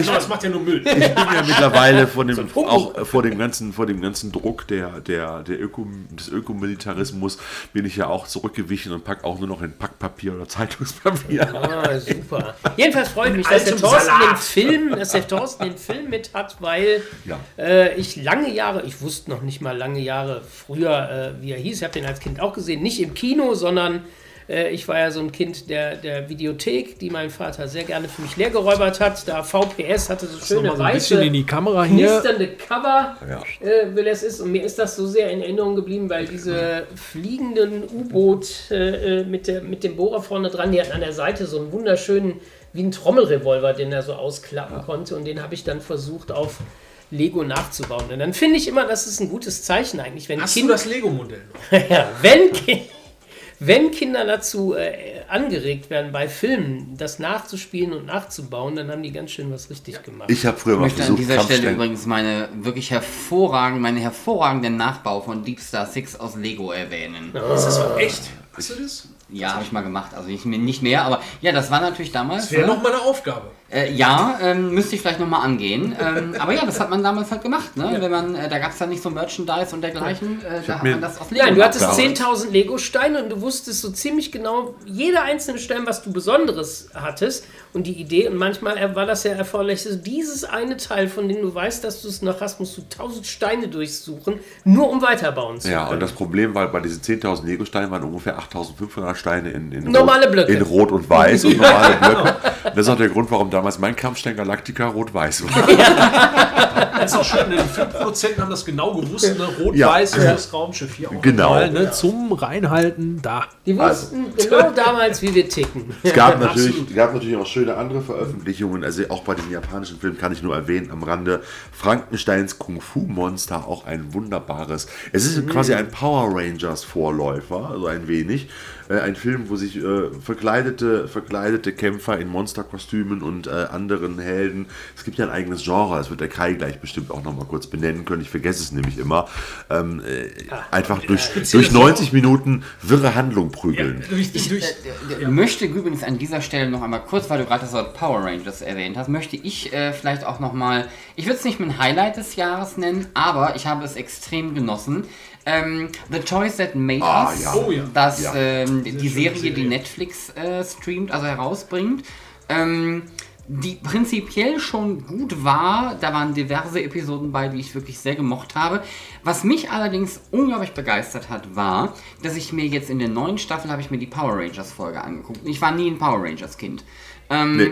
Also überhaupt nicht. Wusste so grob, worum es geht. Dim, dim, dim. Ich fand diese Folge extrem unterhaltsam. Ich fand diese Folge extrem informativ. Ich habe Sachen über das Franchise ähm, erfahren, die ich überhaupt nicht wusste, ähm, wo ich auch nie irgendwie ein Unze von gehört hatte. Und ähm, das fand ich großartig. Das ist mir übrigens, ähm, die die Folge hat mich nicht ganz so mitgenommen, also nicht so ganz mitgerissen. Ähm, My Little Pony war ja die andere Folge. Oh, das tut mir aber leid. Genau dein Thema so verrissen. Nee, auch, auch, da, auch da hat man eine ganze Menge gelernt. Aber bei Power Rangers hat es mich einfach mehr beeindruckt. Und ähm, das Schöne daran ist einfach, dass ähm, diese, diese Detailverliebtheit, da merkt man einfach, das machen Leute, die da auch Interesse an dem Genre oder an dem Subjekt äh, der jeweiligen Folge hatten. Das ist äh, wunderbar gemacht und ähm, für uns ist es nostalgisch. Ich weiß nicht, ob jüngere Generationen dann auch mal da reingucken und das irgendwie ähm, interessant finden. Ich will an der Stelle einfach mal Netflix dafür danken, dass sie äh, The Toys That Made Us rausgebracht haben. Nicht originär hier unsere äh, unsere Tasse Kaffee, äh, nicht zwangsläufig immer mit Trash behaftet, vielleicht aber schon. Aber schon. Ähm, Hat mir aber großartig gefallen und ich finde es einfach großartig, dass solche Formate heute Raum bekommen. Und es gibt ein Spin-off, das heißt uh, The Movies That Made Made Us. Us, genau. Mit äh, Ghostbusters. Ich muss auch sagen, ich bin ja auch, also was so äh, die, die äh, Spielzeugwelt entsprechend angeht, gar nicht, gar nicht äh, so firm. Also man hat so äh, die Klamotten natürlich teilweise früher gehabt, damit auch je nach Genre was zu tun gehabt oder nicht. Äh, fand diese Serie aber auch ganz toll, vor allem aus dem Grund, weil es ist ein so unfassbarer Blick hinter die Kulissen, Ja. was für unglaubliche Typen, also was, was da Mhm. abgeht, und das, das stellt man sich gar nicht vor. Das sind zu gekiffte, ich möchte nicht sagen zugekokste Typen, die sich irrsinnigen Scheiß ausgedacht haben, teilweise manchmal unfassbare, sogar kriminelle Energie an den Tag gelegt haben und die Konkurrenzkämpfe, die untereinander. Ich würde mir einen Scorsese-Film darüber wünschen, Ja, das- der das Ganze mal inszeniert. Also wenn du dir guckst, was auch diese, diese Spielzeugserien, die dann teilweise in so, äh, in so kleinen Firmen dann rauskamen, ich will jetzt nicht von Star Wars reden, die Geschichte kennen wir ja mittlerweile alle, aber auch bei hier bei Power, nicht Power Rangers, aber Power Rangers auch, aber auch bei den Turtles zum Beispiel oder so, da hat man aus so einem kleinen Independent-Comic, hat man dann, wollte am Anfang keine Figuren draus machen und dann ist dann irgendwann, ist das Ding so explodiert, dass sie plötzlich im Jahr hunderte von Millionen Figuren verkauft haben weltweit. Also das sind die, das sind die von, von sozusagen von, von, von fast, fast pleite, sind die in, in, konnten die ihren Swimmingpool mit Geld auffüllen, ja, also wie, wie Dagobert Duck sozusagen. Und dann haben wir hinterher aber trotzdem die Firma vor die, vor die Wand gesetzt, es hat, als äh, dann irgendwann der Hype vorbei war. Oder Es hat, so. es, hat, es hat wirklich so wunderbar was so von Goldgräbertum. Ja. Ne? Im Prinzip, aber auf eine ganz andere Art und Weise. Das ist toll. Aber es sind ja auch Imperien dadurch entstanden. Wenn man sich zum Beispiel Heim Saban anschaut, ähm, das wird ja alles in, in Power Rangers auch nochmal super dargestellt, wo da jetzt wie er dann auch am Erfolg teil hatte und wie wo nicht und was sie da für Geld um, gemacht haben an der Stelle. Ähm, unglaublich interessant. Ähm, weil natürlich kennt man das zum Beispiel das Heim Saban-Logo, das, das kennt man aus der Jugend noch, ne? Aber zu wissen, was da so hintersteht und welche ähm, kreative Kraft, aber auch welche, welche sagen wir mal, der, der Drive, Geld zu verdienen. Und, und also ich finde es einfach super interessant. Und ähm, The Toys That Made Us hat mir da ähm, doch den ein oder anderen sehr vergnüglichen Fernsehabend beschert. Äh, Kann ich voll und ganz unterstützen. Ich habe da wieder wie ein Kind vorgehangen und äh, habe das wie so ein Schwamm aufgesogen. Ja. Einfach, weil manches wusste ja das Vordergründige, aber das alles, was so hinter den Kulissen ist, warum so, wie und da, das waren ja auch manchmal ganz banale Gründe, warum dieses jenes welches so war. Super. Und es ist mit so viel Humor Absolut. auch gemacht und so viel Liebe, finde ich, eigentlich, diese Dokumentation. Das ist meine Frau, die ja nicht unbedingt das ja, ich auch sagen, Spielzeugfan mein ist. Liebchen auch, hat Und mitgeguckt. manchmal mit den Augen rollt, wenn ich wieder mit irgendeinem Schnickschnack da ankomme. ja, selbst die hat sich das mit angeguckt und fand das unterhaltsam und fand das wirklich spannend. Also ihr da draußen, wenn ihr da mal irgendwas gucken wollt, was ihr vielleicht mit eurer Lieben oder eurem Lieben äh, gucken, zusammen gucken wollt, der vielleicht noch nicht so für das Thema brennt, ist das ein Thema. Ist das bestimmt eine Empfehlung. Ist auch interessant, weil da, da streifen auch wieder das Thema de- des Systemwechsels, äh, dass tatsächlich auch das, es kommt immer auf das Wie an, denn so sieht man auch, es ist, muss ja nicht nur des Teufels Hexenwerk sein. Ähm, Genau. Kommt drauf an, was man draus macht und dann ist es auch geil. Also also das, Schön, das, das Schönste ist tatsächlich, wenn ich zum Beispiel an die Turtles-Folge zurückdenke, wenn man da sitzt und denkt, cool hatte ich, cool hatte ich, cool hatte ich. Dann sitzt Oder du nicht aber da und denkst dir so, scheiße, habe ich Scheiße, habe ich, Scheiße, habe ich mit einem Raketenböller angezündet. Also das ging mir so bei vielen Folgen. Da habe ich alles mit 15 am Trödelmarkt verhökert. Ich Idiot. Ne? So. Ja, ich bin, mir- ich bin mir War ein toller Abend, ich Idiot! aber ich hatte tatsächlich, ich hatte Figuren aus der ersten Star Wars-Reihe. Ich auch. Ähm, und ähm, ja, das ist dann heute, da denkt man sich, ja, da hätte ich vielleicht dann doch ein Tausender mehr auf dem Konto. Aber ähm, gut, Habe ich gestern Ja, aber da du die alle ausgepackt hast, nicht so wild. Nicht so Hab ich wild. gestern noch ein super Erlebnis. Wir haben eine Doku geguckt und zwar, es ging um Wrestling. Und ähm, irgendeine Aufnahme von irgendeinem Event und so ein Mädel, die da auch bei ihren Stars, da Bradley Hitman Hart, ne, du siehst ja alles, ne, ah, schön unterschreiben, Autogramm. Und die hatte halt so eine Original, Rest, original verpackt Wrestling-Figur. Das war Mitte 90er. originale Wrestling-Figur verpackt da so mit und ich dachte mir so, verdammt, wenn sie es gewusst hätte, die hält da die, Re- ihre Rente in den Händen. Dann hätte sie es gewusst. Und dann hat sie die Figur ausgepackt, um sie signieren zu lassen. Das wäre doch schön. Aber dachte ich auch, ne, weil man es halt nicht weiß. Ne? Als Kind nimmst du das natürlich anders wahr und an sowas denkt man. Klar, es war, wir haben natürlich auch einfach mit dem Zeug gespielt. Also alles vollkommen in nicht Ordnung. absehbar. So gar nicht. Alles vollkommen in Ordnung. Aber ja, es ist, ähm, es hat sehr viel Nostalgieeffekt. Es ist, ähm, es ist großartig an der Stelle und ähm, ich finde es großartig in der Zeit zu leben, ähm, in der das halt quasi gerade ähm, ja, auch ein bisschen Mainstream wieder wird, ähm, aber halt einfach solche Sachen auch nochmal zelebriert werden. Ja, das ist, das sind alte Männer, die äh, der Nostalgie schwelgen, alles in Ordnung, könnte uns auch für auslachen. Ähm, aber nochmal eine Runde an meine Jugendjahre mit den Turtles und so erinnert zu werden, ist auf jeden Fall großartig. Eine kleine Bitte Netflix für die nächste Staffel von The Toys That Made Us. Ich hätte gerne eine Folge über Mask. Ich hätte gerne Aliens bestimmt. von Kenner. Auch das wäre spannend. Oder Ghostbusters. da noch mal eine, eine ganz einfache no- noch mal Kur Kurve zu einem, zu einem ja, Kauftipp äh, äh, trashigerweise noch mal äh, zu reißen. Ähm, Kinoplakate, auf denen Menschen so aussahen wie Actionfiguren. Ähm, äh, es kommt äh, oder es müsste inzwischen schon rausgekommen sein, äh, ein, ein Trash-Highlight, ähm, das, äh, auf das ich eigentlich länger äh, gewartet habe, dass er hier bei uns Okay. auf Blau erscheint, weil es im Ausland schon äh, passiert ist, und zwar die Riffs-Filme von Herrn Castellari. Äh, auf DVD schon länger erschienen. Es gibt äh, im Ausland halt schon länger äh, die Teile auf HD und es kommt jetzt, ich weiß gar nicht von welchem Label, kommen äh, von Riffs 1 und 2 tatsächlich zwei sehr schöne Mediabooks raus äh, mit denselben Transferen. Das Einzige, was schade ist, äh, dass äh, bei all der schönen Aufmachung, die leider vergessen haben, die Extras einzukaufen. Das ist ein bisschen ärgerlich. Das Einzige, was toll ist, dass äh, tatsächlich bei Film Nummer Uno die Möglichkeit besteht, sich tatsächlich die deutsche Kinofassung, die ja Okay. ein wenig kürzer ist, also nicht gewalttechnisch, aber halt, man hat so ein bisschen eigentlich unnütze Handlung dazwischen geschafft, was eigentlich dem Film gut tut, ähm, äh, sich da anzugucken. Das ist ganz nett, aber für alle Leute, die halt gerne äh, das vollständige und wirklich super tolle Extramaterial hätten, habe ich das hier extra mal mitgebracht. Es gibt äh, aus den äh, USA von äh, Blue Underground, von der Firma von äh, Bill Lustig, ähm, dieses wunderschöne Triple-Feature, die Post-Apocalyptic Collection. Und die gibt es inzwischen für kein Geld und wird demnächst mit Sicherheit out of print sein, würde ich mal tippen. Also die kriegt man für locker irgendwie 15 Dollar oder weniger. Äh, da sind äh, die ersten beiden Riffs-Filme drauf und äh, The New Barbarians Metropolis 2000. Und zwar mit allem, was man sich nur erträumen kann. Äh, Audio, also auf allen Filmen Audiokommentare von Castellari äh, samt Sonomatz. Äh, der an, an, an, 2000, an allen Sets dabei war, Video-Interviews mit den, mit den Stuntleuten und, und, und ganz toll, kriegt man für kein Geld. Kaufen ist ein super Bargain. Drei Filme für 15 Dollar. Übrigens, ihr Leute da draußen, wenn ihr euch fragt, was diese Sendung noch inspiriert hat, der Tod von Walter Freiwald scheint offensichtlich bei uns allen Ja, er zieht immer größere Kreise. schwer Eindruck hinterlassen zu haben. ähm, es ist doch mehr Verkaufsshow geworden, als wir uns das vorgenommen haben. Karl Ranseier ist tot. Aber von wegen Castellari, hast du nicht, du hast doch, du hast doch einen zu Castellari noch interviewt, oder? Ja. Hat man das nicht für unser Haifischbuch? Hattest du Ja. noch das nettere zum Thema Last Jobs? Hat er noch, hat er noch ein schönes, ein schönes Interview gemacht, Ja. Sascha, was wir demnächst auch mal zur Verfügung stellen. Ja, aber wo wir jetzt gerade schon bei den Streamingdiensten waren, dann kommen wir doch mal zu dem Thema, was wir schon mehrfach angedeutet haben, oder?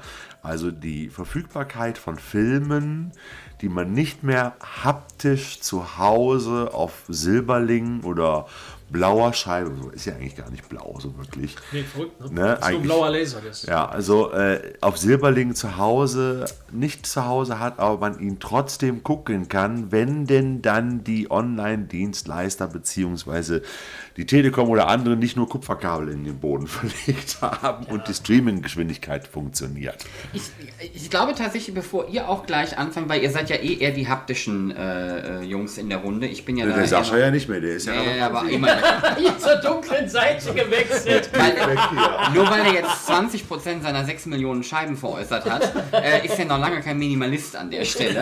Also der, der Weg ist da noch weit. Es hat Ähm, was von Verrat an der Sache. Lerchi macht noch keinen Sommer. das, äh, das mag sein. Bevor ihr euch aber gleich über die Frage Du bist ja auch nicht, du bist ja auch nicht nur Halbvegetarier, sondern ganz Vegetarier. Oder, Ich bin Flexitarier, aber ein ganz anderes Thema. Ähm, Irgendwer isst Fisch. Also Bevor ihr, gleich, Fisch. bevor ihr gleich darüber redet, von wegen Hardcopy versus ähm, Digital und äh, alles, was damit zu tun hat, ich glaube, dass die ähm, große Verfügbarkeit solcher Filme, ich sage jetzt einfach mal, ähm, in den letzten Tagen habe ich unter anderem gelesen, habe selber nicht gesehen, aber gelesen, dass äh, zum Beispiel die Hellraiser-Reihe nun auf Amazon verfügbar ist. Ich habe gar keine Ahnung, in wie geschnitten und nicht, aber der Punkt an der Geschichte ist, man muss ja nicht nur über sich selber nachdenken, nach dem Motto, gebe ich jetzt meine Hellraiser-DVD-Sammlung oder Blu-ray-Sammlung ab, weil es jetzt irgendwie beim, äh, in, ja, weil es beim Streaming-Dienst online ist. Also wäre schon eine sehr merkwürdige ähm, Sichtweise. Aber der andere Gedanke, und den sollten wir vielleicht auch eher manchmal zu schätzen wissen, ist die Tatsache, dass jetzt andere Menschen, vielleicht auch jüngere Menschen, tatsächlich mal in den Genuss kommen können, sich Hellraiser anzugucken. Vielleicht bei einem Trash-Abend oder wie sie das nennen. Ähm, es ist aber nicht, sie haben keine Videotheken mehr, wo sie hingehen können, um da quasi in die Abteilung Sie zu gehen. irren quasi orientierungslos durch die Gegend, weil keine Videotheken als Leuchtfackeln der kulturellen. Ja, Müssen durch das ja nicht gucken, und der müssen ja durch das. Schlimme, und das will ich hier mal betonen, das schlimme Scheiß, wofür die Millionen ausgegeben haben, Netflix-Interface sich scrollen dürfen. Ich weiß nicht, ob das intuitiv sein soll. Die schrauben da auch immer noch dran rum, aber ich finde es, ich sag mal vorsichtig, bescheiden. ich suche Bevor wir, bevor wir da jetzt reingehen, möchte ich da nochmal die Lanze für die Streaming-Dienste brechen, in Anführungsstrichen, dass eben auch solche Filme jetzt vermehrt da in den Katalog äh, übergenommen, Also, äh, absolut. aufgenommen werden. Und äh, das eröffnet natürlich ganz neue Zuschauerinnen-Schichten an der Stelle. Und das per se finde ich schon mal gut. Denn niemand muss ja, wir können darüber diskutieren, aber niemand muss ja seine Blu-Rays von der von der Balkonade werfen, äh, nur weil jetzt irgendwo der Film auch online zur Verfügung steht. Also, ja, also bin ich mit dem Klammerbeutel gepudert oder was? Ja, garantiert bestimmt nicht. Ja, aber ein Argument, und das ist einfach das Totschlagargument für mich in diesem Jahr, ist erstmal, wir sind jetzt kurz vor Weihnachten, du kannst einen Streaming-Film nicht so ohne weiteres verschenken. Du kannst eine Streaming-Karte oder einen Gutschein kannst du verschenken, aber du kannst nicht deinem besten Kumpel, deiner besten Freundin sagen, hier, das ist der Film, den schenke ich dir in einer wunderbaren Edition, gucken dir an, der wird dir gefallen. Und den stellst du dir ins Regal und wirst dich immer daran zurückerinnern. Nein, aber ist es nicht schön, dass wenn dir jetzt einfällt, du möchtest Hellraiser 1 sehen, dass du ihn, sagen wir mal, äh, auf Amazon angucken kannst, weil deine Originalkopie ja in Zülpich in der Garage steht. Weil du Er bohrt in Wunden und streut Salz hinein. Nur war- um den, um den Disput zu gewinnen. Das war unterhalb der Gürtellinie. Blasphemie! Also für alle, die das ja Ein böser Verstoß. für alle, die das nicht mitbekommen haben, also wir sagen jetzt nicht wo genau, aber Eine anonyme Garage in einem Vorort. Ich musste meine Gesamt- oder 90% meiner Sammlung auslagern, weil ich meine, weil ich ein guter Vater bin und meinen Filmraum sozusagen, mein Arbeitszimmer und Hobbyraum, der vollgestopft war mit DVDs und Blu-rays, äh, wendelang sozusagen meinem, meinem. Sohn überlassen habe. So, Echt und so? wer regelmäßig die Trashothek verfolgt, wird das hier mitbekommen haben. Und es nagt. Ja, und ich sage auch da sind Streaming-Dienste manchmal ein, nennen wir es mal ein kleiner Ersatz, aber es ist auch wirklich nur, es ist auch wirklich nur ein Hauch von Ersatz. Das ist so wie wenn du drogensüchtig bist und Methadon nehmen musst. Ja, also es ist, ich habe da keine Erfahrung, aber so stelle ich mir das vor. Halt, es ist für mich, ja, ich habe auch Netflix, ich habe Amazon Prime, um jetzt hier genug Werbung zu machen. Äh, wir haben sogar auch äh, diverse andere Kanäle hinter mal zugebucht, weil wir einfach mal nette, weil wir ein paar Sachen gucken wollten, die uns da interessiert haben. Man macht das dann für einen Monat, gibt da 8 Euro aus oder einen Zehner und wenn man das geguckt hat, was man gucken will, schaltet man wieder ab. Amazon und Netflix läuft bei uns immer. Da gibt es aber auch Serien, die gucken wir gerne. Das ist ja auch in Ordnung. Ich finde gerade, was, was Fernsehserien angeht oder nicht Fernsehserien, Streaming-Serien, die ja die Streaming-Dienste produzieren in einer Qualität, die das Fernsehen sich nie getraut hat früher, in einer, in einer Ausführlichkeit auch zum Teil. Ähm, die haben ja überhaupt erst überhaupt diese, diese, diese wunderbaren Serien, die auch über lange Storylines verfügen, über viele Folgen gehen, haben ja damit überhaupt erst angefangen. Das, hat ja, das, kam, das kam aus dem Pay-TV, wie HBO oder so Diensten, mit Sopranos oder anderen Geschichten. Das haben andere gar nicht getraut. Die haben halt immer nur äh, das Monster der Woche oder, oder, oder den, den Idiot der Woche halt gebracht. Außer vielleicht Dallas, da bist du ja auch Ex äh, Spezialist. Ja, aber Sie waren in vielen Dingen Vorreiter. Glenn Aber- Larsen ganz und bevor der Thorsten da jetzt, also Oh ja. du hast zu 99 Prozent hast du recht. Und da haben die aber wirklich viel nein, investiert der gemacht. Start handlungsübergreifender ähm, Storylines und dergleichen. Babylon 5 an der Stelle. Die Science-Fiction-Perle schlechthin, die schon, wo schon bei der ersten Folge klar war, wie die letzte Episode aussehen wird. Naja, Staffel 4 und 5 ein Problem, aber ihr alle wisst, worüber ich rede. Also, ja, also äh, für die Leute, die gerade den Videostream verfolgen und die Gesichtsausdrücke sehen können, wir sehen, es sitzt exakt ein Babylon 5-Fan am Tisch. Äh, ich dürfte, wenn ich da auch noch einen philosophischen Ansatz, auch noch meinen Senf dazugeben darf. Aber sicher. Äh, ich, ich tue mich da wirklich sehr schwer mit, denn, denn eigentlich dürfen wir uns gar nicht beschweren, weil wir können im Moment von allem profitieren. Niemand ist gezwungen, den Streamingdienst zu gucken. Äh, niemand muss, äh, jemand kann auch seine Dinge kaufen. Das eine kann natürlich das andere verursachen und der Streamingdienst kann die Blu-ray töten. Das sind natürlich die Ausblicke, die gefährlich sind. Äh, aber gut, das Wandel ist, ist ja das Einzige, das beständig ist. Für mich ist das problematisch. Ähm, einfach liegt noch ein bisschen woanders wenn ich an früher mich zurückdenke, und, da, da, das, das ist der philosophische Ansatz, dass ich mir denke, wie viele Wandlungen kann ich eigentlich als Mensch durchmachen, bis meine Anpassungsfähigkeit erschöpft ist, wo ich dann sage, die Welt ist scheiße, wobei das eigentlich ja dann eigentlich relativ ist. Bloß weil ich nicht mit der Welt klarkomme, heißt das ja nicht, dass man in der Welt nicht mehr klarkommt, sage ich mir immer, naja, ich, ich schaue Filme und wenn ich das mit früher vergleiche, da hatte für mich der einzelne Film einen deutlich höheren Wert. Das, das fing an, dass es war nicht alles permanent verfügbar. Da- Das heißt, ich hatte einen größeren Anreiz ins Kino zu gehen, weil wenn du das nicht gemacht hast, dann gab es ihn erstmal eine ganze Weile nicht oder gar nicht, je nach Zeitfilm. So, dann Thema Videothek, aber das war auch damals schon mit einem Qualitätseinfluss. Aber ich konnte diesen Film wenigstens schauen. Dann Blu- Blu-ray und den ganzen Kram, ich am Anfang sehr teuer auch man musste sich das auch leisten können und dann war ich auch froh darüber. Und heute ist mein größtes Problem einfach, mich zu entscheiden. Und ich Zeit. weiß, Zeit, die Zeit, die ich habe, aber, aber auch mich zu entscheiden aus dieser großen Auswahl. Wenn ich nur einen Bruchteil davon auch nur früher in den Händen, Händen gehabt hätte, ich hätte das gar nicht hinterfragt, dass ich diese Scheibe jetzt einlege und schaue. Aber heute ist das ganz anders. Aber ich kann auch das gucken, was total selten ist und das gucken, was total selten ist. Und es konkurriert noch mit x Serien, die mir sehr entgegenkommen, weil ich müde und alt bin und mir 90 Minuten Film nicht mehr zum Traue. Und das Aber- lieber in diesen kleinen, gemütlichen 25 Minuten äh, Stand-up-Comedy-Häppchen. Es ist, ein, es ist im Prinzip, wie du es so schon beschreibst, eigentlich ist es fast ein Luxusproblem momentan, was sich aber auch schnell wandeln kann und kippen kann. Ich erinnere mich noch an einer der ersten, als wir uns kennengelernt haben damals, auch über, über eine Sendung aus dem Fernsehen, wir wollen nicht weiter darüber reden, da ist unsere Freundschaft entstanden Ja. und wir haben schnell festgestellt, dass wir auf den gleichen Blödsinn an Filmen stehen und dass wir eigentlich beide eine riesen Filmsammlung haben wollen und wir waren auch gerade damals in der Situation, wo wir anfangen konnten, uns Filme zu kaufen, so wie wir Bock drauf hatten. Ja. Als Student hatte man die Möglichkeit nicht. Da konnte man sich nicht jeden Film kaufen, den man haben wollte. Ja. Und da kam irgendwann die Phase, da hatte ich auch keine Beziehung und so. Da habe ich gesagt, ich auch mein, kann meine Kohle jetzt raushauen, wie ich will. Und da haben wir noch gesagt, weißt du, weißt du, warum wir uns keine, kannst du dich erinnern, warum wir uns keine Raubkopien besorgen und keine Videos, DVDs brennen, weil wir sie uns kaufen können.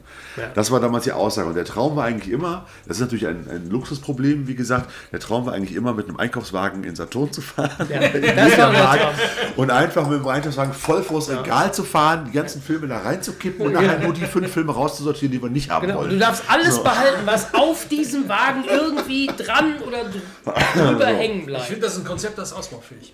Ja, aber, aber das ist ja nicht mehr möglich. Wenn du heute im Mediamarkt oder Saturn mit dem Einkaufswagen vors Regal fällst, machst du noch Blob und Blob und dann war's das. Also das Problem ist, ich beobachte das mit Sorge. Ich bin, ach, jetzt, ich, wir nennen es Mediamarkt Saturn stellvertretend für alle, aber es gibt ja eigentlich fast nur noch Mediamarkt und Saturn, wo man sich die Filme ganz normal im Handel kaufen kann, mal abgesehen von einem großen Online-Bestelldienst. Und dann gibt es halt noch die Filmbörsen. So, da findet man auch die Sachen, die man da halt nicht findet. Das sind die aus. Filmsammler. Das ist- es ist und es wird radikal. immer Ich- weniger. Ich äh, sehe es radikal, aber es gibt auch also es gibt regionale Unterschiede. Ich weiß nicht, ich war äh, dieses Jahr in Hamburg. Äh, das erste Mal auch tatsächlich live unterwegs, jenseits irgendwelcher Pressetermine oder sonstigen. Und war da dann auch mal im äh, Satan. Äh, und äh, äh, bin nach hinten umgekippt, weil die, die Medienabteilung war unfassbar. Die war richtig, die war, also es war wirklich eine komplette riesige Etage. Die haben die Klamotten sogar ich sage mal vorsichtig, sinnvoll sortiert. Ja, es gab eine eigene Mediabook-Ecke, es gab eine eigene Steelbook-Ecke, es gab eine eigene Special Edition. Sensationell. Das hast du bei Saturn am Hansaring und auf, Ja, auf der Köhe hier in Düsseldorf hast du das auch noch halbwegs, ja. Aber alles andere darüber ist Geht, vorbei. und in, äh, in, äh, in äh, Dortmund bei uns ist, ist eine Katastrophe. Die Der war bauen- früher eigentlich immer gut. Die ne? bauen so ab, obwohl das Erschreckendste, was ich gesehen habe an anderer Stelle, also wobei ich nicht weiß, ob die das jetzt dauerhaft so lassen, äh, ist nun mal jetzt eine Fußnote, aber äh, die, die äh, Videoabteilung ist natürlich direkt dann neben dieser Computerspiel- und Videospielabteilung irgendwie und die Computerspiele sind weg. Also PC-Spiele haben die komplett rausgekegelt. fast gar nicht vorstellen. Kannst, kannst du da gar, also wenigstens jetzt aber aktuell- Playstation oder so. ja, PlayStation, also Konsolen, alles ja, aber PC Bis ich ist da den weg. einen Hammer aufgesetzt haben, wenn ich extra zum Saturn gehe, um mir da ein Spiel zu kaufen, Ja, ja. was eh online angeboten wird. Das ist der Punkt. Also, es geht, es geht, es es geht alles schon- online. Ja, die meiste Software kriegst du nicht mehr im Laden zu kaufen. Nee, nee. Nur die Na, Playstation. aber das ist irre. Also für normal hast du ja immer so ein gewisses Kontingent gehabt und so die Highlights. Aber egal. Das nur am Rande. Aber halt auch die, die Filmabteilung ist da so radikal zusammengeschrumpft. Und jetzt tatsächlich innerhalb diesen Jahres auch nochmal richtig radikal. Und das wirklich in der City, also eigentlich in dem großen, Land, wo du meinst, okay, wenn denn da noch was geht, dann da.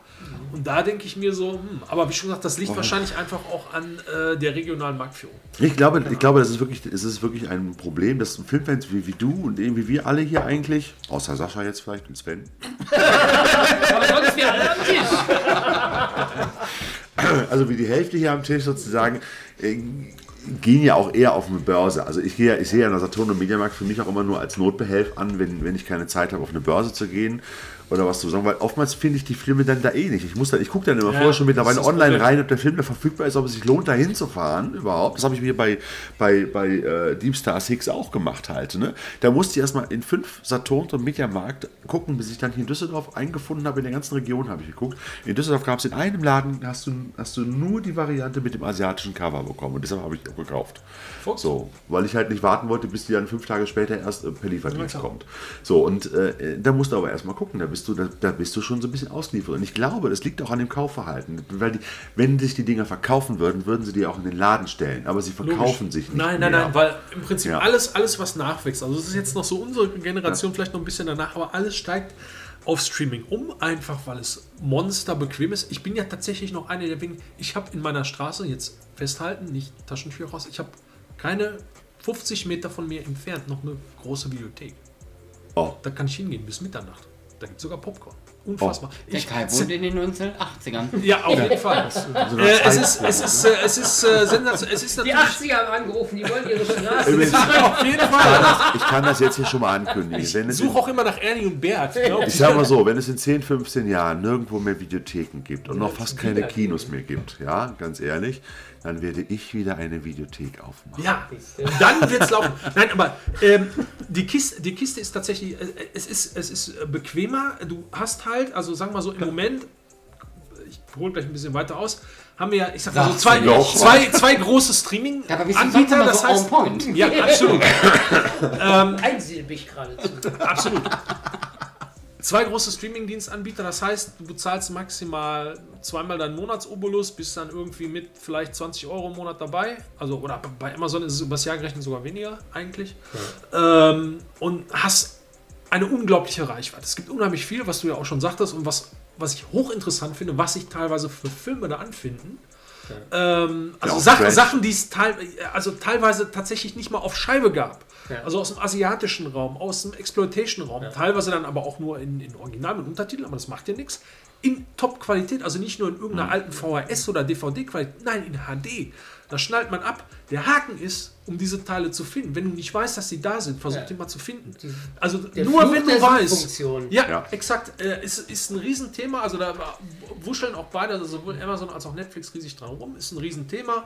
Äh, ich finde es, äh, bisher ist da immer noch nichts Sinnvolles gefunden. Erstmal angefangen von der wirklich einfachsten. Behelf mich nur mit Einfachsten- Schauten auch. Ja, ja, mit der einfachsten Nummer so, was ist Neues dazugekommen? Also wirklich rein chronologisch so hier, was ist hier, tak, tak, tak, der Reihe nach. Das wäre das Einfachste. Das kriegen ja schon nicht mehr mehr teilweise hin. Egal. Ähm, auf jeden Fall, im Moment ist das noch einfach. Verschwörungstheoretiker sagen ja, es geht dabei darum, dich zu konditionieren. Ja, natürlich. Wie Verschwörungstheoretiker. Ich dachte, das wären, das wären äh, Verkaufsexperten. So, und solange das jetzt noch so easy und übersichtlich ist und sich der Markt quasi nur so in das aufteilt. Noch. Aber das hat sich jetzt schon geändert. Also der große D-Day, wie es hieß, ist schon eingetreten. Disney Plus ist äh, in Übersee und auch hier so ein bisschen irgendwo an den Start gegangen. Ja, nix hier, nix hier. Das ist nämlich der große Kritikpunkt an der Geschichte. Da wollte ich nämlich auch drauf einsteigen. Aber ich lasse dich dein Argument erstmal fertig machen. Aber Ja, es- Disney Plus ist hier gleich nochmal ein Thema. Auf jeden Fall. Nämlich, dass das hier kein Thema es wird, es wird nicht dabei bleiben. Jeder andere Großanbieter, also Warner und noch ein paar andere, kommen dazu und werden Streamingdienste anbieten und dann exklusiv. Es wird exklusive Inhalte nur dafür geben. Filmrechte sind nicht für ewig. Das heißt, hat auch wahrscheinlich jeder, der schon mal einen Streamingdienst regelmäßig und länger äh, beguckt hat und irgendwann gemerkt hat, so, ey, mein Lieblingsfilm ist gar nicht mehr da. Oder die Serie, die man. Oder- Muss ich jetzt für wollte. bezahlen? Weil Nee, war ja, ent, ja, en- entweder das oder, also das geht ja noch, also man könnte dann ja noch kaufen, aber es gibt auch Sachen, die dann einfach verschwinden, Ja, weil die stimmt. Rechte auslaufen, weil das weg ist. Nein, das was viel schlimmer ist, wenn du was kaufst, zum Beispiel bei Amazon Prime oder auch bei der Telekom, hast du ja auch Videoload und so weiter, kannst du ja auch Filme kaufen. Jetzt stell dir mal vor, du kaufst dir dann einen Film oder eine Serie. Ich mache das ja durchaus mal für meinen Sohn, weil die Serien, die er guckt, die wir auch nicht unbedingt so gucken würden, aber die kriegst du halt teilweise nur in Streamingdiensten, halt so Paw Patrol und so ein Krempel halt. Äh, die kriegst du auch nicht auf DVD in einer vernünftigen Staffelfolge, sondern die kannst du nur da kaufen. Und wenn ich jetzt Amazon Prime abmelden würde, wären die weg.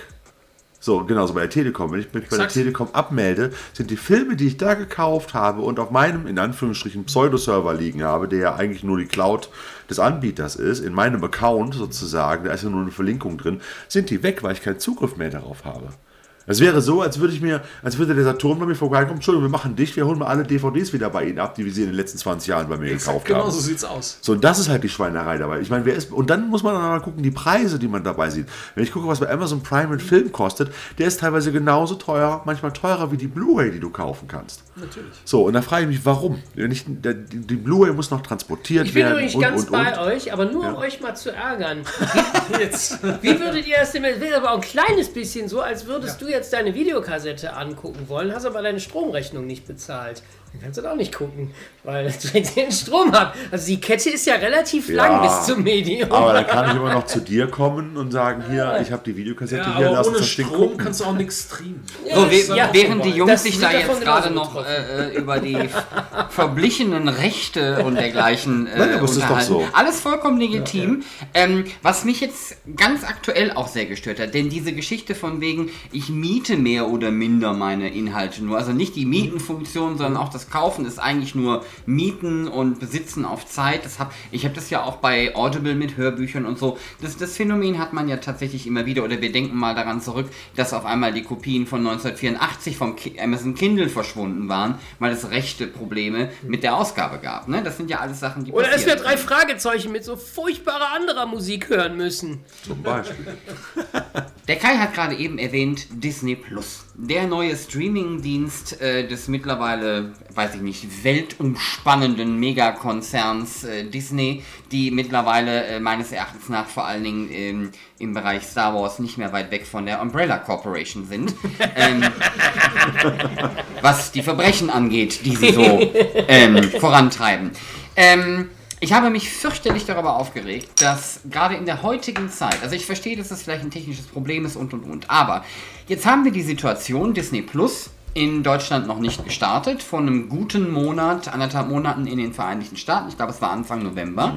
Das Problem ist aber, dass Medienkonsum vor Landesgrenzen nicht Halt macht. Was? So, bedeutet an der Stelle, die, die äh, Amis dürfen und die zwei, drei anderen Länder, die dabei sind, die dürfen sich jetzt zum Beispiel The Mandalorian angucken und das für gut oder schlecht befinden oder wie auch immer. Und ich müsste theoretisch gesehen monatelang das Internet meiden, mehr oder minder, um nicht in die Falle zu geraten, diverse Memes und dergleichen zu entdecken, die mir schon eine nicht uneklatanten Einblick in The Mandalorian verschaffen. Und das ist etwas, was mich dann tatsächlich stört. Ich weiß, dass man es vielleicht auch nicht unbedingt abändern kann, aber dass gerade in der heutigen Zeit, in der Kommunikation und Medien dann so weltumspannend sind, dann solche Regionalgeschichten dazu führen, ähm, dass ich mich gar nicht tatsächlich wehren kann. und aber- während ich gerade dabei bin, diesen Rant hier abzufeuern, mache ich das auch nochmal direkt weiter. Dann habt ihr danach was, womit ihr spielen könnt. Yo, yo, gibt's ihn? Jo. Die Dreistigkeit, die sich diverse Online-Medien mittlerweile gönnen, wenn sie Filme besprechen oder medienkulturelle Phänomene oder irgendwie sowas, ähm, das, das, grenzt schon an Körperverletzung teilweise. Also es, dieses berühmte, wir versuchen Spoiler zumindest in der Überschrift zu vermeiden, die Leute haben überhaupt keine Scham mehr, die solche Blogs und Internetseiten beschreiben. Man kommt um eklatante Details von Storyentwicklung, Charakterentwicklungen. Man kommt gar nicht mehr drum herum. Es ist unmöglich, sich dagegen zu wehren, selbst wenn man vorsichtig ist. Und das ist etwas, was ich sehr schade finde. Wenn ich erst die Zeit habe, mir Star Wars drei Wochen später anzugucken, dann will ich nicht als Bild-Titel-Headline wissen, ob jetzt... Äh, Er ist sein Vater! äh, wer der Vater ist oder ob Yoda jetzt in Teil 2 stirbt oder nicht. Das, das, das muss man sich mal vorstellen, als wenn er in den 80ern die Cinema geschrieben hätte, Yoda stirbt. Ich bin schier. Ich weiß gerade, ein. In- passendes in unserer Weihnachtsgeschenk Runde ist für- gerade für Dr. Sven. Sheldon Cooper zu Gast. Und ich habe ein passendes Weihnachtsgeschenk für Sven. Ein paar Scheuklappen. Nein, es ist äh, tatsächlich, ähm, also insofern Ja. ein spannendes, spannendes Phänomen, dass das natürlich, also aufgrund der Medialität in den letzten Jahren tatsächlich sehr viel schlimmer geworden ist, also was so halt Spoilerpotenzial per se angeht. Also das ist eigentlich ein Phänomen, das mir eigentlich sonst immer so bei den, den Oscars äh, ähm, problematisch war, weil man musste am anderen Tag, also wenn du das nicht in der Nacht geguckt hast und dir das dann noch angucken willst, ähnlich wie bei einem Fußballspiel, musst du dir den ganzen Tag die Ohren zuhalten, weil natürlich in jedem Radio sofort überall rumgeblurrt wird, wer denn die Oscars gewonnen hat. Also ich glaube, ich glaube, äh, da gibt es auf der Welt vielleicht drei oder vier Leute, die sich am Tag danach noch die Oscarverleihung angucken. Ja, aber ihr müsst mir doch recht geben, dass das zum Beispiel bei, bei, Das The, ist, ich, ich erkläre das. das ist bei The. Mandalorian finde ich das gerade hoch problematisch. Ich werde Klar. jetzt ganz bewusst nichts zum Detail sagen und ich habe natürlich noch keine einzige Folge gesehen. ähm, aber ne, das Ende der ersten Episode soll angeblich, so hörte ich, äh, wurde mir äh, mitgeteilt, ähm, schon ein relativ intensives Story-Detail erhalten, das auch bildlich ähm, quasi festgemacht ist, ähm, das auch den weiteren Verlauf der Serie mitbestimmen wird. Und ähm, ob, obwohl man hier in Deutschland überhaupt keine Chance hat, äh, die Serie legal zu gucken, kriegt man das halt bei Twitter und Konsorten einfach und sogar in Headline-Artikeln. Ne? Also da ist dieses Bild, was ich jetzt nicht näher beschreiben möchte, in die Headline gepackt. Das ist tatsächlich so, als Es ist natürlich- Cinema ich sag- schreiben. ich sag mal hier- er ist sein Vater. Ja. Ähm, ja, das Spoilerproblem wird natürlich, ich sag mal, insofern erledigt sein, als dass Disney, wenn der Rollout fertig ist, ähm, das im Schema von Game of Thrones ablaufen wird. Das ist jetzt natürlich noch nicht da, aber ich sag mal, spätestens in einem Jahr oder einem Jahr, je nachdem, wann die überall da sind, wird das Ganze wahrscheinlich erledigt sein. Und dann wirst du so ein Game of Thrones Schema haben, wo du also spätestens einen Tag später oder zwei äh, die Folgen dann auch Wie hast. bei The Toys That Made Us haben wir ja auch gehabt, ne? Mitte November, Premiere weltweit, überall, und dann gibt es das Ding. Ja, aber das Problem ist ja eigentlich wirklich, das, ich kann das nachvollziehen, du musst mit Scheuklappen durchs Leben rennen und musst einfach den Kopf in den Sand stecken, weil du halt nicht die Möglichkeit hast, vorneweg momentan zu partizipieren, wird sich dann hoffentlich bald mal erledigen. Das andere Problem ist aber, und das sehe ich eher mal, und ich frage mich halt, ob sich das für die ganzen Filmfirmen auch lohnt, ist, wenn jetzt jede einzelne Filmfirma, Fox hier, Disney da, Universal dort, äh, was dann noch Studio Kanal, was da alles noch so, aber das ist ja nur Vertrieb, glaube ich, aber was alles an, an Filmfirmen, die auch Filme wirklich produzieren und drehen, äh, wenn die alle ihren eigenen Kanal machen, ich kann mir nicht vorstellen, dass sich das für die wieder rentiert, weil es werden sich ja nicht alle Leute, die bisher die normalen Netflix äh, gucken und dann regelmäßig da Filme gucken, auch alle anderen Kanäle holen. Das wird sich ja nachher auf zwei oder drei aufteilen. Nehme Letztendlich. ich an, das ist dasselbe wie HD, DVD und Blu-ray. Irgendwas äh, setzt sich durch und ein paar Leute haben aufs falsche Pferd gesetzt und haben drei, vier HD-DVDs im Regal stehen.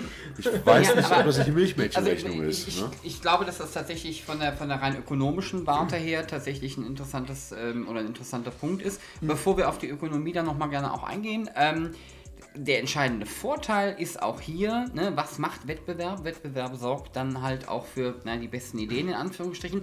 Das heißt, die werden natürlich weiterhin auch dementsprechenden qualitativ hochwertigen Content bieten müssen. Also das ist ja zum Beispiel, HBO muss das ja auch, ne? Schlechte Zeiten für die Trash-Hotel. Schlechte Zeiten für die Gutes Zeug. Schlimm. Nein, Ach, aber da die, kommt die, noch genug, da bin ich mir ziemlich sicher. Nein, aber das ist, äh, ist tatsächlich ein Vorteil, dass äh, aufgrund der Vielfalt und dieses Booms natürlich, es wird produziert an allen Ecken und Enden, die Filmschaffenden, äh, die im Business unterwegs, die reiben sich die Hände, die haben Möglichkeiten wie nie zuvor. Auch der Zuschauer darf sich freuen über eine so unglaubliche Vielfalt an Gedöns, die angeboten werden können. Ich glaube, wir hatten es vorhin schon das Thema Zeit. Es gibt gar nicht genug Zeit. Jemand, ein äh, guter Kumpel von mir sprach davon, von der Endlichkeit der äh, äh, Ziffer oder der Zeit, die du hast, um dir überhaupt irgendwas anzugucken Ja. bei der Menge. Ne? Das, das ist natürlich ein Riesenproblem an der Du Stelle. guckst nur noch auf die, auf die Spielzeit, wenn du dir abends einen Film aussuchst. Also, es klingt jetzt böse, nee, das aber bist nur du. nur du. der Sascha auch, er hat es auch erzählt. Ja gut, der schläft jetzt schon. Nein, aber, aber der andere Punkt ist ja noch, was ja Das noch bekloppter wird. Also ich bin ja der Meinung, dass die Streamingdienste den Videotheken jetzt den Todesstoß gegeben haben. So dass das auch in, dass es so schnell gekommen ist, wie es jetzt gekommen ist, hat ja noch vor vier, fünf Jahren keiner mit gerechnet. Jetzt sagen, wir, es wird immer ein paar Videotheken geben. Aber es gibt ja kaum, in Düsseldorf gibt es keine Videothek mehr. Das muss man sich mal vorstellen. Ja, nein, äh, das Ganze äh, fing ja schon im Prinzip damit an, äh, als sich der Kaufmarkt deutlich durchsetzte. Also Videotheken waren ja eigentlich immer nur eine Krücke, weil einfach Filme kaufen viel, viel, viel zu teuer war früher. Kann sich heute aber kein das schrumpft ja jetzt auch ohne Ende. Auch das schrumpft, weil natürlich der ganze, alle die nachwachsen, also die ganze junge Generation, die gucken nur noch, die hat auch ein ganz anderes Verständnis, also meines Erachtens, äh, eben von, von, von Filmwertschätzung und so weiter. Das ist so, so ein bisschen Throwaway, einfach auch aufgrund der angesprochenen Menge jetzt. Es kommt, es kommt, es kommt und du guckst weg und ne, du kommst ja gar nicht nach. Das ist so ein, äh, so ein bisschen halt sehr viel und sehr komprimiert und äh, weil die Verfügbarkeit halt überall da ist, äh, wird das gar nicht gesehen. Es ist ein ganz anderes Verständnis und eine ganz andere Wahrnehmung davon, die da herrscht. Aber, das, das Kranke, was ich gerade noch anbringen wollte, eigentlich, was, mir jetzt, was ich jetzt zuletzt gelesen habe, und nicht krank, ich finde es cool. Äh, viele werden mich dann bescheuert angucken, aber bestimmt, bestimmte Filmfirmen denken darüber nach, auch aktuelle Kinofilme sozusagen drei, vier, fünf Tage oder eine Woche nach Filmstart auch in den Streamingdienst zu gehen, zu einem, nennen wir es mal Luxuspreis, äh, einen etwas höheren Preis, sodass du dir dann zukünftig, wenn jetzt äh, Star Wars anläuft, eine Woche später kannst du dir den aktuellen Star Wars Film zu Hause streamen und das soll dann, und da plant man gerade so einen Preis von ungefähr 50 Euro oder 50 Dollar kosten. Das heißt, du kannst dir dann vier, fünf Freunde einladen und sagst, hier gibt man Fünfer dazu. Aber selbst wenn ich mit meiner Frau ins Kino gehe, ganz ehrlich, wenn wir zu zweit ins Kino gehen und mich dann rechnen, wir müssen einen Babysitter bestellen, ja, wir sind dann zu zweit, zahlst dann auch schon mal locker deine 25 bis 30 Euro Eintritt, auch wenn du einen 3D-Film guckst, auch bei einem 2D-Film bist du auch schon bei, bei 20, 22 Euro, dann trinkst du noch was dazu, plus Parkplatz und weiß Gott irgendwas, dann bist du also nur für uns zwei im Kino den Fuffi plus Babysitter los. Das heißt, hey, ich habe da keine Hemmung, wenn ich hier nur ein Star Wars gucken will, dann setze ich mich zu Hause auf mein Sofa mit meiner 5.1-Anlage, meinem Beamer in Full HD und 3D äh, und kann dann für 50 Euro einen Film gucken, ohne das Haus zu verlassen. So und ganz ehrlich, das mache ich zwar nicht jeden Abend, aber einmal die Woche werde ich ja nicht vor, werde ich ja nicht vor zurückschrecken. Ganz ehrlich nicht. So, und das, das wird meiner Meinung nach den Kinos den Todesstoß geben, weil es wird immer, es gibt immer mehr Leute, wenn ich mich umgucke, auch im Bekannten- und Freundeskreis, das, das Hightech und das High Entertainment zu Hause ist so erschwinglich und so günstig geworden. Du kriegst mittlerweile einen guten 3D-Beamer. Und ich sage nicht, dass was du da zu Hause hast, das ist ja schon professionelles Mini-Kino-Equipment halt. Also äh, einen normalen Full HD-Beamer in 3D kriegst du für 700, 800 Euro. Ja, nein, das ist also du hast für schon billig 2000 geworden Euro hast du, hast du ein Komplettset zu Hause stehen halt Und auch in guter Qualität. in guter Qualität, was vollkommen ausreicht.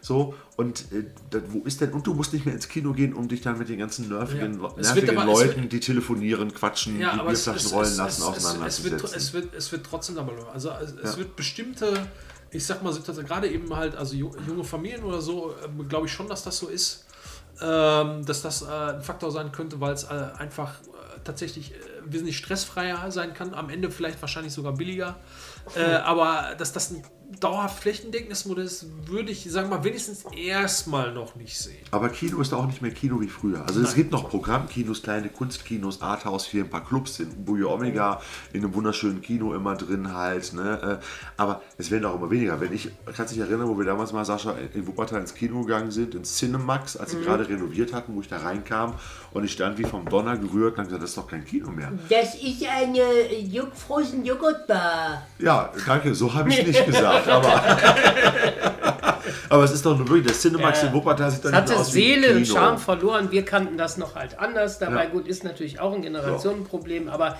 die, die, die Beliebigkeit, diese, diese Substituierbarkeit, dass, dass dieses Geleckte, was man geboten kriegt, macht es natürlich auch so, dass es ersetzbar wird. Das heißt, die Hemmungen sinken, das für irgendwas anderes einzutauschen. Ich glaube, ich kann das noch nicht so absehen. Ich sehe die Gefahr genauso, dass da das Sterberisiko besteht, genauso wie für, für die Videotheken. Aber ich glaube, da, da, da braucht man auch einen zweiten Blick. Das eine ist ja der Blick ins Kino, vom Kino ins, ins Aussehen. Das ist der Blick so von, von innen nach außen. Und dann muss es aber, glaube ich, auch, das hängt aber auch davon ab, der Blick von außen nach innen.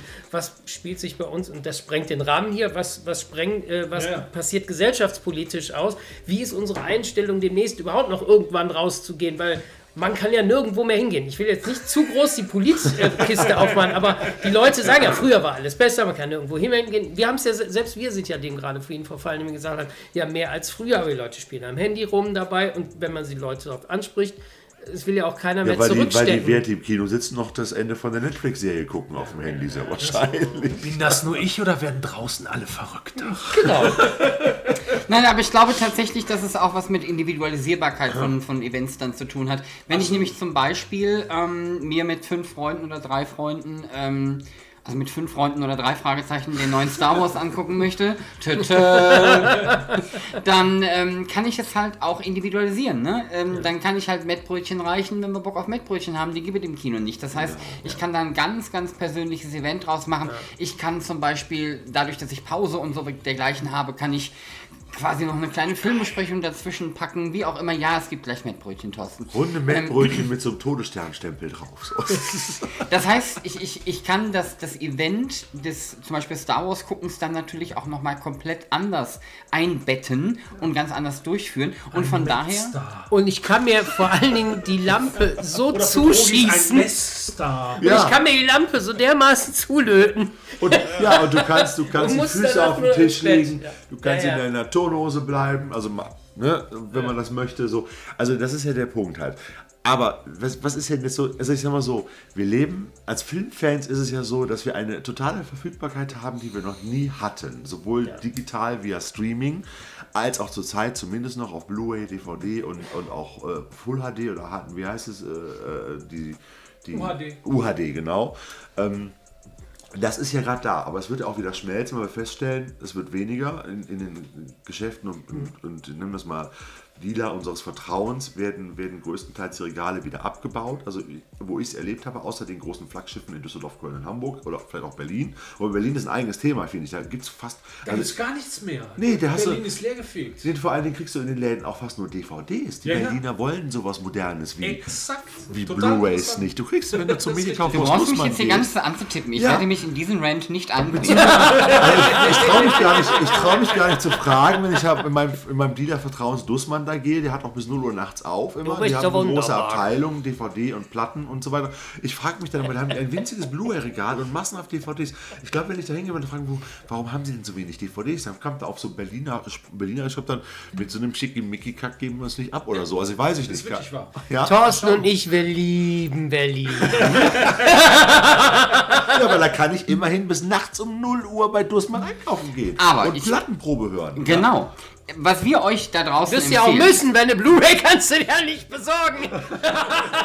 Ihr habt ja da draußen genauso wie wir alle relativ wenig Zeit. Das heißt, ihr guckt euch jetzt einfach alle eure Netflix- und Amazon-Serien an und nebenbei investiert ihr noch 50 bis 100 Euro im Monat für diverse Trash-Perlen, die auf Blu-ray rauskommen. Und die behaltet ihr so lange ungeguckt zu Hause, bis der Streaming-Markt wieder zusammenbricht. Und dann könnt ihr euch quasi zombiesk-like, könnt ihr euch dann zu Hause... Plan B immer genau. im Regal stehen. Das ist, Ja. die, das ist die postapokalyptische Videosammlung. da, Übrigens, die, ein, ein, ein. Argument gegen die Blu-ray ist übrigens, der kommt von der Tochter meiner Freundin und Jetzt. das ist auch interessant. Ja, Jetzt- jetzt, kommt. Das jetzt die geht nicht dabei in meinen ist- DVD-Player. Ja. Nein, das ist ganz einfach. Krieg ich äh, nee, Handy. das ist mir aber zu anstrengend und zu lästig. Da muss ich ja die Scheiben tauschen. Scheiben tauschen? Ja, das heißt, du musst ja, Die das hat ist ja schon ein Vorgang, keinen du musst Bock mehr, ins aufstehen Kino von der zu gehen. Couch, du musst das Medium aus diesem Moment, Gerät Moment, Moment. nehmen. Äh, zum Thema, wenn, wenn das so, so eine Binge-Watching, äh, Dame ist, dann äh, hast du natürlich tatsächlich das Problem bei einer Serie, dann musst du irgendwann mal die Scheiben wechseln. Beim Film ja jetzt nicht so. Ja, nee, aber wenn du einen Film Überhaupt gucken willst, einlegen, ne? Ja, auch, auch, du musst den ja überhaupt einlegen. Was ist das für faules Gesindel? Ja, ich heute, sorry, das ich, ich bringe mir ab und zu was mit. So. ein- Was macht dieser James Bond Spielfilm in dieser Serie? Ist das zu viel verlangt?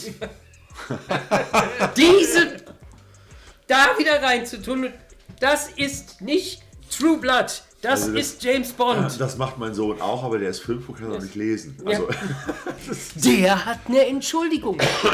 So, ihr, ihr da So. draußen merkt, hier, wir, wir, wir werden immer rantiger, wir wollte eigentlich immer. nur zusammenfassen gerade, genau. Ja, dann, dann mach mal Mach du schnell. mal eine Zusammenfassung. Ähm, aber ich muss gar keine Zusammenfassung, ich bin eher so der Überleitungsmensch. Okay. Aber ich kann gut Ja, zusammenfassen, weil eine Sache ist ganz deutlich bei mir hängen geblieben und ich glaube, da war bei uns auch die größte Schnittmenge und die war bei den Schnittchen beim, beim, beim Mettbrötchen. ich würde sagen, der, der, der, der, das Highlight des Abends ist das Mettbrötchen und dass man das am besten zu Hause essen kann und nicht so gut im Kino. Also wir sind uns alle einig, dass der, dass der Markt vor großen Umbrüchen steht. Die Medien Mittendrin ist. auch und wir werden gespannt äh, und vielleicht auch ein bisschen ängstlich manchmal und auch ein bisschen unwohl auf die Entwicklung schauen. Weil wir ja schon auch durchaus in unserem Alter, Sven, du bist ja noch ein paar Jahre jünger, aber auch du hast das den einen oder anderen. Medien, die einen, den einen oder anderen Medienwechsel, wollte ich jetzt sagen, äh, auch wenn du Dekaden jünger bist als wir, den einen oder anderen Medienwechsel auch schon mit vollzogen, vollziehen müssen.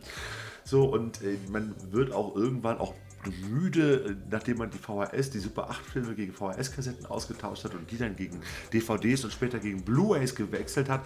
Ich weigere mich momentan gerade, das alles wieder in UHD anzulegen, weil ich auch der Meinung bin, dass klassische Filme gar nicht besser als bei Blu-ray abgetastet werden können. Also von negativ Sinne. Und, seit, und seitdem ich diese philosophische Einsicht habe, habe ich auch wesentlich weniger Bedenken und, und nehme das auch viel besser an, dass ich irgendwann den Arsch zukneife. Absolut. Dann denke ich Ja, auch, ich bin Es auch kommt, durch. es kommt der Moment, und das, das ist immer die, diese fiktive Zahl. Es wird irgendwann der Moment in meinem Leben kommen, wo ich es nicht mehr schaffen könnte, alle Filme, die ich zu Hause habe, und ich rede nur von dem einzelnen Film, nicht den einzelnen Versionen dieses Films, Das wirst du auch jetzt nicht mehr schaffen. mal, doch, das ginge noch, wäre aber auch schon eine halbe Lebensaufgabe, aber das äh, alles gucken zu können. Diesen Gedanken habe ich aufgegeben. Und wo wir gerade äh, so schön aufs Ende kommen. Das habe ich noch nicht geschafft. Also ich, ich, ich glaube, es ist jetzt auch mal an der Zeit, endlich mal den Leuten zu gedenken, die keine Filme mehr gucken können und die auch die diversen Medienumbrüche oh. nicht mehr erleben werden. Sensationeller Übergang.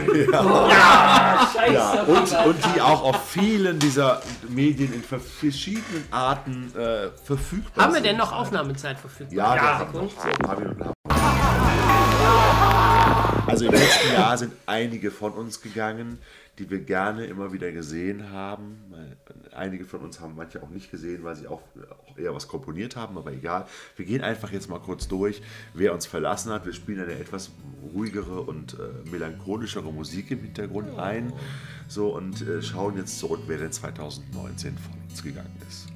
Ganz frisch 2019 von uns gegangen, nämlich am 8. Dezember, René Aubergenois.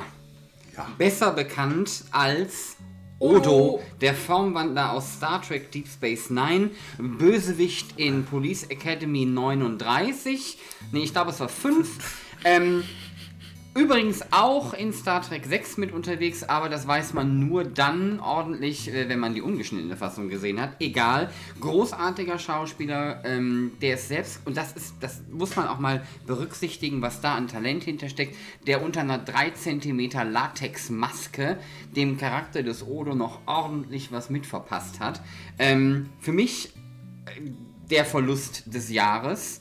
Ähm, schlichtweg, weil ich den Schauspieler einfach unglaublich großartig fand. Also ich war sehr traurig, als Robert Forster von uns gegangen ist, weil Robert Forster kannte ich schon von Kindesbeinen auf, als ich ihn damals in das schwarze Loch von Disney im Kino gesehen habe. Und Robert Forster hat sich mit Chuck Norris geprügelt in, äh, in Delta Force und äh, Robert Forster war auch in diversen anderen wunderbaren Trash-Produktionen, wie zum Beispiel der Horror-Alligator mit dabei, hat er einen wunderbar zynischen Kopf gespielt und zuletzt hat er sein großes Comeback gehabt in Quentin Tarantinos Jackie Brown und da fand ich ihn einfach nur zum Niederknien, um ganz ehrlich zu sein, als äh, Kautionsvermittler Max halt. Robert Forster ist am 21., nein, Blödsinn, am 11. Oktober von uns gegangen, auch noch nicht so lange her. Und ist 78 Jahre alt geworden. Ich hatte ihn noch vor ein paar Wochen gesehen in äh, El Camino, äh, dieser Ja, genau. Filmverfilmung von äh, Breaking Bad. Und das hat mir dann auch gut gefallen. Und da wusste ich noch gar nicht, dass er tot ist. Und ich dachte, ach, macht er dies Jahr eigentlich noch was, wenn er jetzt wieder so da ist? Und ich so, oh, Ja. verdammt. So ist tot. das. Ja, okay, ja. Während dann- der Thorsten noch, äh, Entschuldigung Thorsten dafür, aber wer der Thorsten noch äh, vorm schwarzen Loch niederkniet, Entschuldigung, der musste sein, Ja, gut. möchte ich an dieser Stelle Man ähm, kann es sehen, ich halte mir die Augen zu. lieber eine Freundschaft verlieren als eine gute Pointe aufgeben. Ne? Ja, das, so, da war bin ich das, dabei. Da bin ich dabei. so war das doch. Ähm, möchte ich jemandem gedenken, der jetzt ähm, nicht unbedingt ähm, äh, zu den Koryphäen der Schauspielkunst gehört, aber sich in den letzten Jahren dann doch gemacht hat, ähm, letztlich aber einfach ein Held meiner Jugend war, auch wenn ich tatsächlich ähm, keine Poster von ihm äh, an der Wand hängen hatte. Am äh, 4. März 2019 ist in recht jungen Jahren von 52 Jahren nämlich Luke Perry von uns gegangen. Äh, den älteren von uns äh, noch bekannt als äh, Teeny Heartthrob aus Beverly Hills 90210. Zucken am Auge. Ja, hatte aber auch noch diverse andere interessante Filme zwischendurch und ist mittlerweile beim vielfach heute erwähnten Streamingdienst Netflix unterwegs gewesen, nämlich mit dem, ähm, mit der, wie heißt er denn jetzt nochmal, die Archie-Geschichte, verdammt, Riverdale. Ähm, da hat er diesmal dann den Vater gespielt äh, vom Hauptdarsteller. Von daher äh, sicherlich kein, ähm, nicht der beste Schauspieler, äh, den es da so gab, aber jemand, der durchaus lange Jahre immer wieder mal aufpoppte. Von daher Ruhe in Frieden. Na gut, ich muss mir die aufpoppte Pointe verkneifen. Aber da auch, äh, er hatte äh, tatsächlich dann äh, ein letztes Pop-up, tatsächlich auch noch in Quentin Tarantinos äh, Once Upon a Time in Hollywood. Richtig, stimmt. Äh, insofern da auch äh, äh, ne, Go with a Bang. Ne, kann man nicht anders äh, äh, sagen. So, ähm, äh, wir haben in diesem Jahr auch noch verloren äh, einen ähm, Menschen, den ich tatsächlich selber tatsächlich äh, persönlich begegnen durfte und äh, mal nach Hause fahren durfte, also wenigstens hier ins Hotel. Und zwar Sid Haig, ein ähm, Mann des äh, äh, Exploitation-Kinos und äh, großer, großer Nebendarsteller, den meisten, äh, ich sag mal, Genrefilmfreunden sicherlich als äh, Captain Spaulding bekannt aus den äh, Rob-Zombie-Filmen, aber dieser Mann hat in so unendlich vielen äh, Filmen mitgespielt, in Nebenrollen und konnte so unglaublich viele Geschichten erzählen und hat, glaube ich, in so ziemlich jeder Fernsehserie irgendwann mal äh, mitgespielt. Er hat auch mehrfach mit Pam Grier zusammengearbeitet. Zum Beispiel. Ein, ein sensationeller äh, Typ, Armenier äh, äh, von, von Haus aus und es ist schade, dass er es nicht mehr jetzt unter uns ist. Ja, Rutger Hauer. Der Niederländer Rutger Hauer ist im Alter von 75 Jahren im 19. Juli leider verstorben. Ähm, man kennt ihn aus vielen Filmen, in denen er oft mit äh, dem, seinem Landsmann äh, Paul Verhoeven Filme gemacht hat. Äh, sehr bekannt ist er natürlich legendär für seine Rolle bei äh, Blade Runner geworden. Ich mochte aber auch sehr gerne den Film Die Jugger. Super. Super geiler Film von Ende der 80er. Dabei Hobo with a Shotgun kann ich jedem noch mal warm ans Herz legen. Schade, dass dieser Mann sterben musste. Ja. Ebenfalls gestorben ist Peter Fonda, der ewige Easy Rider, der damals zusammen mit Dennis Hopper und einigen anderen der neuen Garde Hollywood sozusagen Hollywood so ein bisschen den Arsch gerettet hat, Ende der 60er, Anfang der 70er. War Ende der 68 war Easy Rider, glaube ich, ne? so in dem Dreh. Ich bin mir jetzt nicht ganz sicher. 16, 69. Ja. Und äh, der auch ein bisschen später Alter noch äh, nette Rollen auch in, in Trash-Filmen angenommen hat, wie Ghost Rider zum Beispiel. Eine meiner Lieblingsrollen der letzten Rollen ist sicherlich, äh, wo er den Journalisten in Future World gespielt hat, dem, dem, dem, der Fortsetzung von Westworld von Michael Crichton.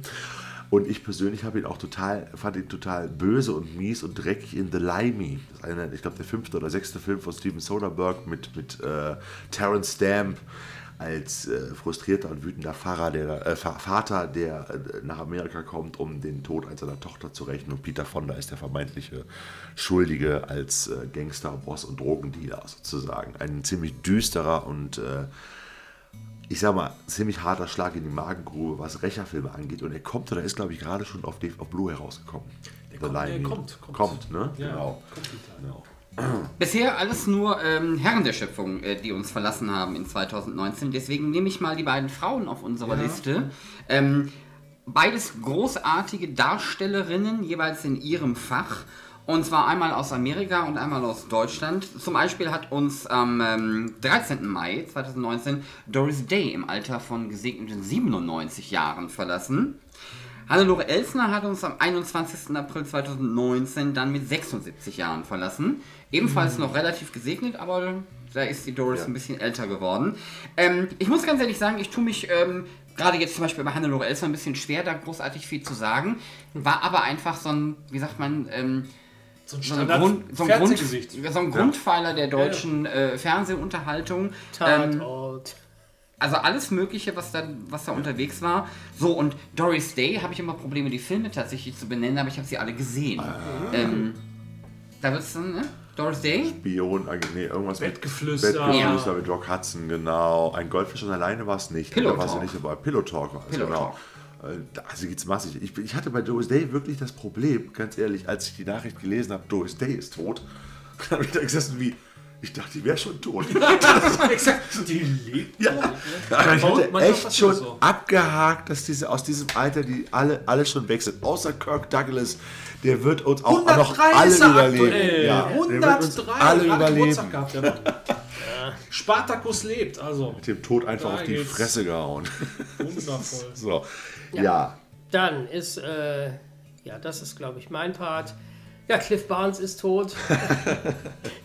ich glaube, er hat ein paar Der- andere Sachen noch gemacht, aber Der der, ewige Verlierer. ewige Verlierer Ja. im Ölgeschäft, Ken Kirchhoff, ja, es tut uns leid, es hat er endgültig den hat es leider verrissen.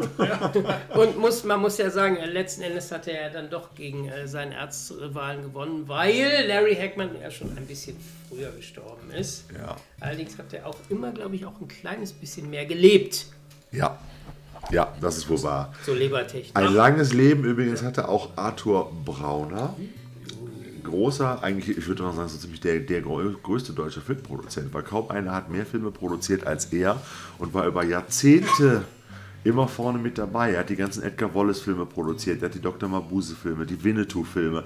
Also alles, was irgendwie so in den 50ern und 60ern bei uns Rang und Namen hatte, bis in die 70er rein, hat er mit seinen CC, was CC oder CCC? CCC, Dreimal C, ne? 3C, genau, Filme richtig. hat er, hat er sozusagen äh, äh, da das Geld reingeschustert und auch jede Menge Gewinn mitgemacht, bis in die späten, also er hat glaube ich, bis kurz zu seinem Tod noch Sachen produziert. Er hat die letzten Jahre, glaube ich, mehr damit verbracht, auch ein bisschen zu prozessieren halt.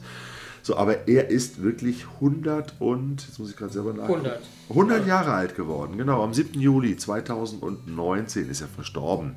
Und äh, er hat Kinogeschichte geschrieben in Deutschland, kann man gar nicht anders sagen. Apropos Kinogeschichte. Leider ist auch Helmut Kraus tot. Äh, den kennen, glaube ich, viel mehr Leute, als jetzt manchen vielleicht bewusst ist. Er war der liebenswürdige, übergewichtige Nachbar bei Löwenzahn. Aber er war natürlich vor allen Dingen auch eine sehr markante Stimme, die zum Beispiel Samuel L. Jackson äh, das Volumen verliehen hat.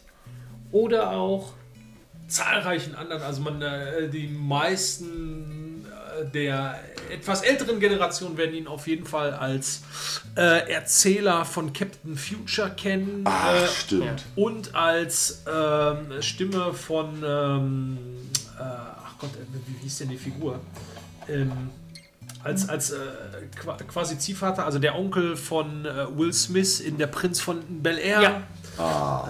Äh, und, und, und, also zahllos eine, eine, Also eine die Stimme. Stimme für die, für die Ewigkeit und er hat so viele tolle Figuren gesprochen und es war immer, äh, äh, ich sag mal, so ein Gänsehautmoment, wenn man wusste, oh, da ist, da ist Helmut Kraus, weil er einfach diese, so eine, so eine, so eine tiefe, ganz besondere Stimme hatte. Plus, ich habe ihn tatsächlich selber auch mal live auf der Bühne sehen können und zwar als Abt in Der Name der Rose im Theater. Wow. Auch super, Cool. war eine super Rolle. Und das Tolle war, er war so ein bisschen zum An äh, Anfassen, weil er bis in sein relativ hohes Alter von 78 Jahren aktiv geblieben ist und somit auch sehr freizügig im Bereich so Facebook und so, da auch so, dass man auch tatsächlich so ein bisschen leibhaftig was von ihm abhaben konnte. Das war, fand ich eigentlich ganz toll. So, als letzten auf der Liste, glaube ich, ne, vorletzten haben wir hier noch äh, am 19. April und wir hatten gerade schon die Erwähnung, äh, den anderen Mann, der Winnetou berühmt gemacht hat, nämlich Martin Böttcher mit seiner unsterblichen Filmmusik zu eigentlich allen Karl-May-Filmen und noch so vielen mehr, die diesen Auch Edgar äh, Wallace Film, Ja, Edgar genau. Wallace, äh, äh, die, diesen, die diesen 60er Jahre äh, Beatmusik irgendwie halt ins Kino reingebracht haben, äh, beziehungsweise halt eben das große Orchester.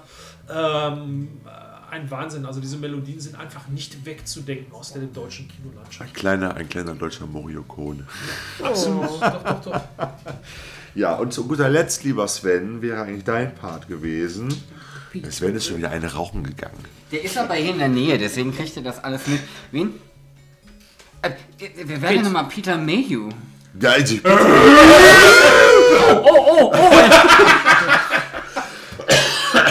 Der Tag, der Genau. Tag war lang. Ja, aber da muss ich jetzt auch mal ganz ehrlich sagen, ne, ich bin, also, also wenn man, wenn ich ihn nicht gelesen hätte und so, dann hätte ich jetzt auch nicht gewusst, wer Peter Mayhew ist. Ehrlich nicht? Nee, ehrlich nicht. Nein, das war die 2 Meter Riese, über 2 Meter Riese, der Chewbacca gespielt hat in den Star Wars Filmen. Vor allem in den Originalen und später dann eher noch die Stimme gegeben hat halt. Ne? Aber es tut mir leid, Peter, dass ich äh, dich da nicht mehr auf dem Schirm hatte. Ähm, ich habe zwar keine Ahnung, wie du gerade aussiehst in meinem, also ich habe mal ein Foto gesehen, aber das Wie ist weg. Chewbacca rasiert. Aber danke, dass du Chewbacca zum Leben erweckt hast. Ja, ja, das waren sozusagen diejenigen, die uns. Es gibt bestimmt noch mehr, wir haben bestimmt einige auch vergessen, aber das waren jetzt mal so die, die uns so ins Auge gefallen sind und wo wir gesagt haben, na, die müssen wir mal erwähnen. Das war im Prinzip unser Rückblick für 2019. Wir sind gespannt, was 2020 bringen Ich habe wird. nur mal eine kurze Frage. Marie von Roxette gehört jetzt hier nicht rein, ne? Die ist auch gestorben. Nee, die hat ja mehr gesungen, weniger Ja, aber- an Filmen. Wollte ich äh, mal unterbringen, danke. Ja, ist gerade halt.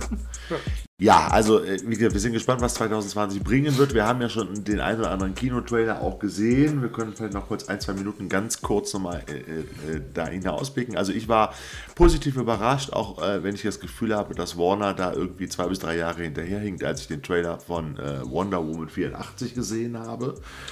Das ist so äh, Ist wie, wirklich wie so ein auch bisschen angehängt. ja, das ist so wie bei Thor und auch wie bei Stranger Things. Ich glaube, es ist sogar das gleiche Einkaufszentrum, was ich da gesehen habe. Das könnte sein. In dem, in dem Trailer. Aber es sah trotzdem geil aus und es machte Bock drauf, auch wenn ich das Gefühl habe, dass die 80er mittlerweile eigentlich so ziemlich durch sind mit allem. Nee, ich glaube, im Moment, im Moment hält sich das noch, aber äh, ich, glaub, ich glaube, der, der Peak wird da jetzt kommen. Und Ja. Mal, gucken. Es, es ist Ach, eigentlich. Jemine, wir haben Bruno ganz vergessen. Ja, stimmt. Wir haben, wir haben ihn ganz vergessen. Wir haben ihn ganz vergessen. Alles klar. Du hast Das wäre ein Color noch ein Kader. Okay. Ähm, dann würde ich, ich gehe jetzt an der Stelle mal, den Kelch nehme ich nicht auf mich, das darf jemand anders gleich tun. Ein anderer, äh, ein anderes beliebtes 80er-Jahre-Franchise, das eventuell zurückkommt, dürfen die Jungs hier gleich gerne besprechen. Ich freue mich nämlich auf was ganz anderes und zwar direkt schon im Januar freue ich mich auf Underwater. Das ist quasi dann hoffentlich eine neue Perle in, äh, im Unterwasser-Horror-Bereich. Äh, dieses Genre darf durchaus nochmal äh, den einen oder anderen Film vertragen. Wie ich freue mich sehr drauf. Was? Wie nennen wir das? Feucht und blutig? Nee, ich glaube, es ist. Ich habe ich hab noch nicht ganz gecheckt, worum es genau bei dem Film geht. Ähm, aber äh, wirkt auf jeden Fall alles sehr vielversprechend. Jetzt spielt ja die Tante aus Twilight mit. Äh, da bin ich nicht immer so prinzipiell ähm, von begeistert. Allerdings macht sie so ein bisschen einen auf Sigourney Weaver in Alien 3 Optik, in Von Anführungsstrichen. Luc Besson, oder? Kann das sein? Produziert. Ja, genau. Mit Also ich äh, bin da frohen Mutes, dass das ein sehr unterhaltsamer Kinoabend wird, wenn auch vielleicht nicht Oscar-verdächtig. Du hast gerade ein anderes 80er-Jahre-Vehikel angesprochen, das immer mal wieder äh, auftaucht und eigentlich momentan so populär ist wie noch nie, wenn ich mir zumindest Merchandise und Franchise angucke. Also es gibt kaum so viel Zeug wie zu Ghostbusters. Und äh, da gibt es ja jetzt auch seit wenigen, seit ein, zwei, drei Wochen gibt es jetzt den Trailer. Wie heißt der Ghostbusters? Afterlife, aber der ist tatsächlich noch relativ neu, den gibt es seit einer Woche oder so. Beziehungsweise auf, Do jetzt kommt wieder ein wunderbarer denglischer Titel auf, für den deutschen Verleih oder vielleicht auch ist es eine europäische Sache, ich weiß es nicht, heißt es dann Ghostbusters Legacy, aber Ghostbusters Afterlife ist äh, ein wunderschöner Titel. Insofern. Naja. Aber ähm, der Trailer selber, ähm, ich muss ehrlich gestehen, ich bin mir wirklich noch nicht so sicher, was ich, was ich davon halten soll, weil es ist auf jeden Fall ein Film, der für, sagen wir mal, Teenager, Kinder gedacht ist, also sich definitiv an ein junges Publikum richtet, weil es auch junge Hauptdarsteller gibt und mit jung meine ich wirklich jung, also keine Erwachsenen, sondern halt eben Teenager, Kinder, die eine Hauptrolle spielen. Das ist doch das Blach aus Stranger Things, ne? ja, absolut. äh, und äh, ich, glaub, ich, ich glaube, es steckt sicherlich viel, viel Liebe in dem Film und es macht halt wirklich so, als wenn äh, es irgendwie ein, ein, ein, äh, eine Kreuzung so ein bisschen so aus, aus, aus Goonies und Ghostbusters. Ich hatte auch so ein bisschen Stand by Me Gefühle und äh, Stranger Things ist, ist mir spontan. Ja, nur das liegt, aber, ich, ne, das liegt aber, glaube ich, nur an dem, an dem Schauspieler. Und äh, ich finde es insofern ein bisschen schade. Also ähm, dahingehend hat sich die Kinolandschaft natürlich auch verändert. Wenn man überlegt, gerade auch in den 80ern, an wen haben sich die Filme gerichtet? Ghostbusters hat sich nicht an Kinder gerichtet. Ghostbusters hat sich an. Das war ein Unterhaltungsfilm, der war für alle, der war nicht speziell für eine Kinder- oder Teenage-Audience. Oder jetzt nur für Erwachsene Ja, oder es war im Kinder. Prinzip was Es eine war, Comedian-Geburt letztendlich. ja, es, es, ne? es war, es war ein, ein Film für alle, ein, ein, ich sag mal in Anführungszeichen, erwachsener Film, aber mit Erwachsenen. Äh, es tauchen ja keine Kinder oder sonst welche Bezugspunkte auf, aber es hat geprägt ohne Ende. Und diese Zeiten sind vorbei. Also natürlich gucken die Studios, wo äh, besitzt das Zielpublikum etc. Ich habe ja noch ein bisschen die Hoffnung, dass das eher, das ist ja eher so ein Teaser und wir sehen dann nur einen Teil. Ich glaube, dass da noch mehr kommt. Also das ist meine persönliche Hoffnung, dass es halt nicht nur Stand By Me oder Stranger Things im Kinoformat mit Ghostbusters war. Vielleicht hat auch der Sohn von Ivan Reitman, ich weiß jetzt nicht mehr, wie der Vornamen heißt, der die Regie Jason. hat, Jason Reitman, auch Stranger Things, die zweite Staffel geguckt, wo die alle in Ghostbusters, selbstgebastelten Ghostbusters-Kostümen rumgerannt sind, so wie wir früher halt auch. Und hat gesagt, oh geil, das mache ich jetzt auch. Ich mache jetzt die dritten Ghostbusters mit Kindern. So, ich glaube, da kommt noch mehr. Ich habe die Hoffnung, dass da einfach mehr Nee, kommt, das dass das einfach nur so ein Teaser ist, 2000? der einen so ein bisschen einfangen soll. Nee, es gab, es gab schon, also ich glaube, also was, was eben, da, da äh, Jason Reitman ja auch fürs Drehbuch damit verantwortlich ist. Und auch schon, äh, ich glaube, ich glaube, es war sogar dieses Jahr, nicht letztes Jahr. Ähm, es gibt immer einmal im Jahr so, so, so einen äh, halboffiziellen Ghostbusters-Event, wo äh, beide, also Papa Reitman und Sohnematz Reitman äh, auch aufgetreten sind, Deleted Scenes gezeigt haben und Outtakes aus Ghostbusters, die vorher noch keiner gesehen hat, war sensationell. Äh, und äh, die da auch schon so ein bisschen aus dem, aus dem Nähkästchen äh, geplaudert haben. Ich glaube schon, dass das in den richtigen Händen ist. Ich bin halt nur selber mal gespannt, in welche Richtung das geht. Aber es wird halt ein Film für das Jugendvolk sein, wa- was auch völlig in Ordnung ist. Ja. Aber Ja, aber ähm, das ist mir so ein bisschen in den Kommentarspalten so bei zum Beispiel bei Facebook aufgefallen zu dem äh, Afterlife-Trailer. Ich beeile mich an der Stelle auch. Meine Fresse, wie viele Herren da rumgenölt haben, dass jetzt endlich wieder ein Ghostbusters mit Männern kommt. Also, ne, Männer. Die waren alle zwölf. Bis auf Paul Rudd und der ist ja nicht alterstechnisch bestimmbar. Nee, ich würde ja immer noch gerne mal so eine Radiokarbon-Untersuchung über den Mann laufen lassen. das stimmt. Der sieht, immer noch, so, der sieht immer noch, der sieht immer noch aus wie ein Friends. Der ne? sieht, der sieht immer noch aus wie vor 20 Jahren. Aber das ist ein anderes Thema. ist das aus Friends? Ja, ja, das ist der, der in der letzten Staffel mitspielt. Ähm, Hat er sich einbalsamieren lassen? äh, keine Ahnung, der wird offensichtlich nicht älter. Übrigens Also, auch, hat übrigens auch, was ich gar nicht mehr wusste, erst jetzt bei meinem Halloween, Halloween 6 Ja, natürlich. hat er die Hauptrolle gespielt. Sensationell. ja, und ähm, also f- ich habe noch keine Ahnung, wie der neue Ghostbusters wird. Ich habe teile da so eure äh, Ahnungen oder Eindrücke, aber wie sehr jetzt im Zuge von Afterlife dann auch wieder über den letzten Ghostbusters hergezogen wird, der mit der komplett Female-Besatzung. Wir werden, falls wir über Ghostbusters da nochmal sprechen werden, ich werde diesen Film weiterhin verteidigen, weil ich ihn großartig finde und ähm, es immer noch schade finde, dass er einfach deswegen schlecht gemacht wird, weil er komplett mit Frauen besetzt war. Nein, das, Da- ist, nein, das, das ist nicht der Punkt. der also Punkt ich an der meine, für viele ja. Der, die, das Aber- ist der Punkt. Der Film mag seine Kritikpunkte haben und das ist auch alles legitim. Die haben übrigens Ghostbusters 1 und 2 auch. Die sind nämlich auch nicht so perfekt, wie immer alle glauben. Aber das ist ein Thema, da machen Ja. wir ein Special zu im nächsten Jahr. Eine, eine Bombe will ich aber in Sachen Sequels noch platzen lassen, weil das ist ein Sequel, auf das garantiert niemand, und ich behaupte, niemand gewartet hat. Beverly Hills Cop 4? Nein, es kommt trotzdem.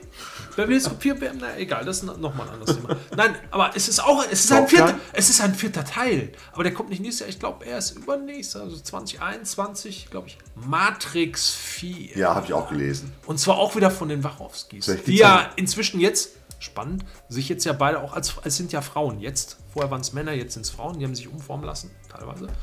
Ähm, und sind auch, wenn man in der IMDb guckt, ich war auch etwas verwirrt, hat aber dann endlich mir erklärt, warum die Bauen gemacht haben. Das erklärt alles.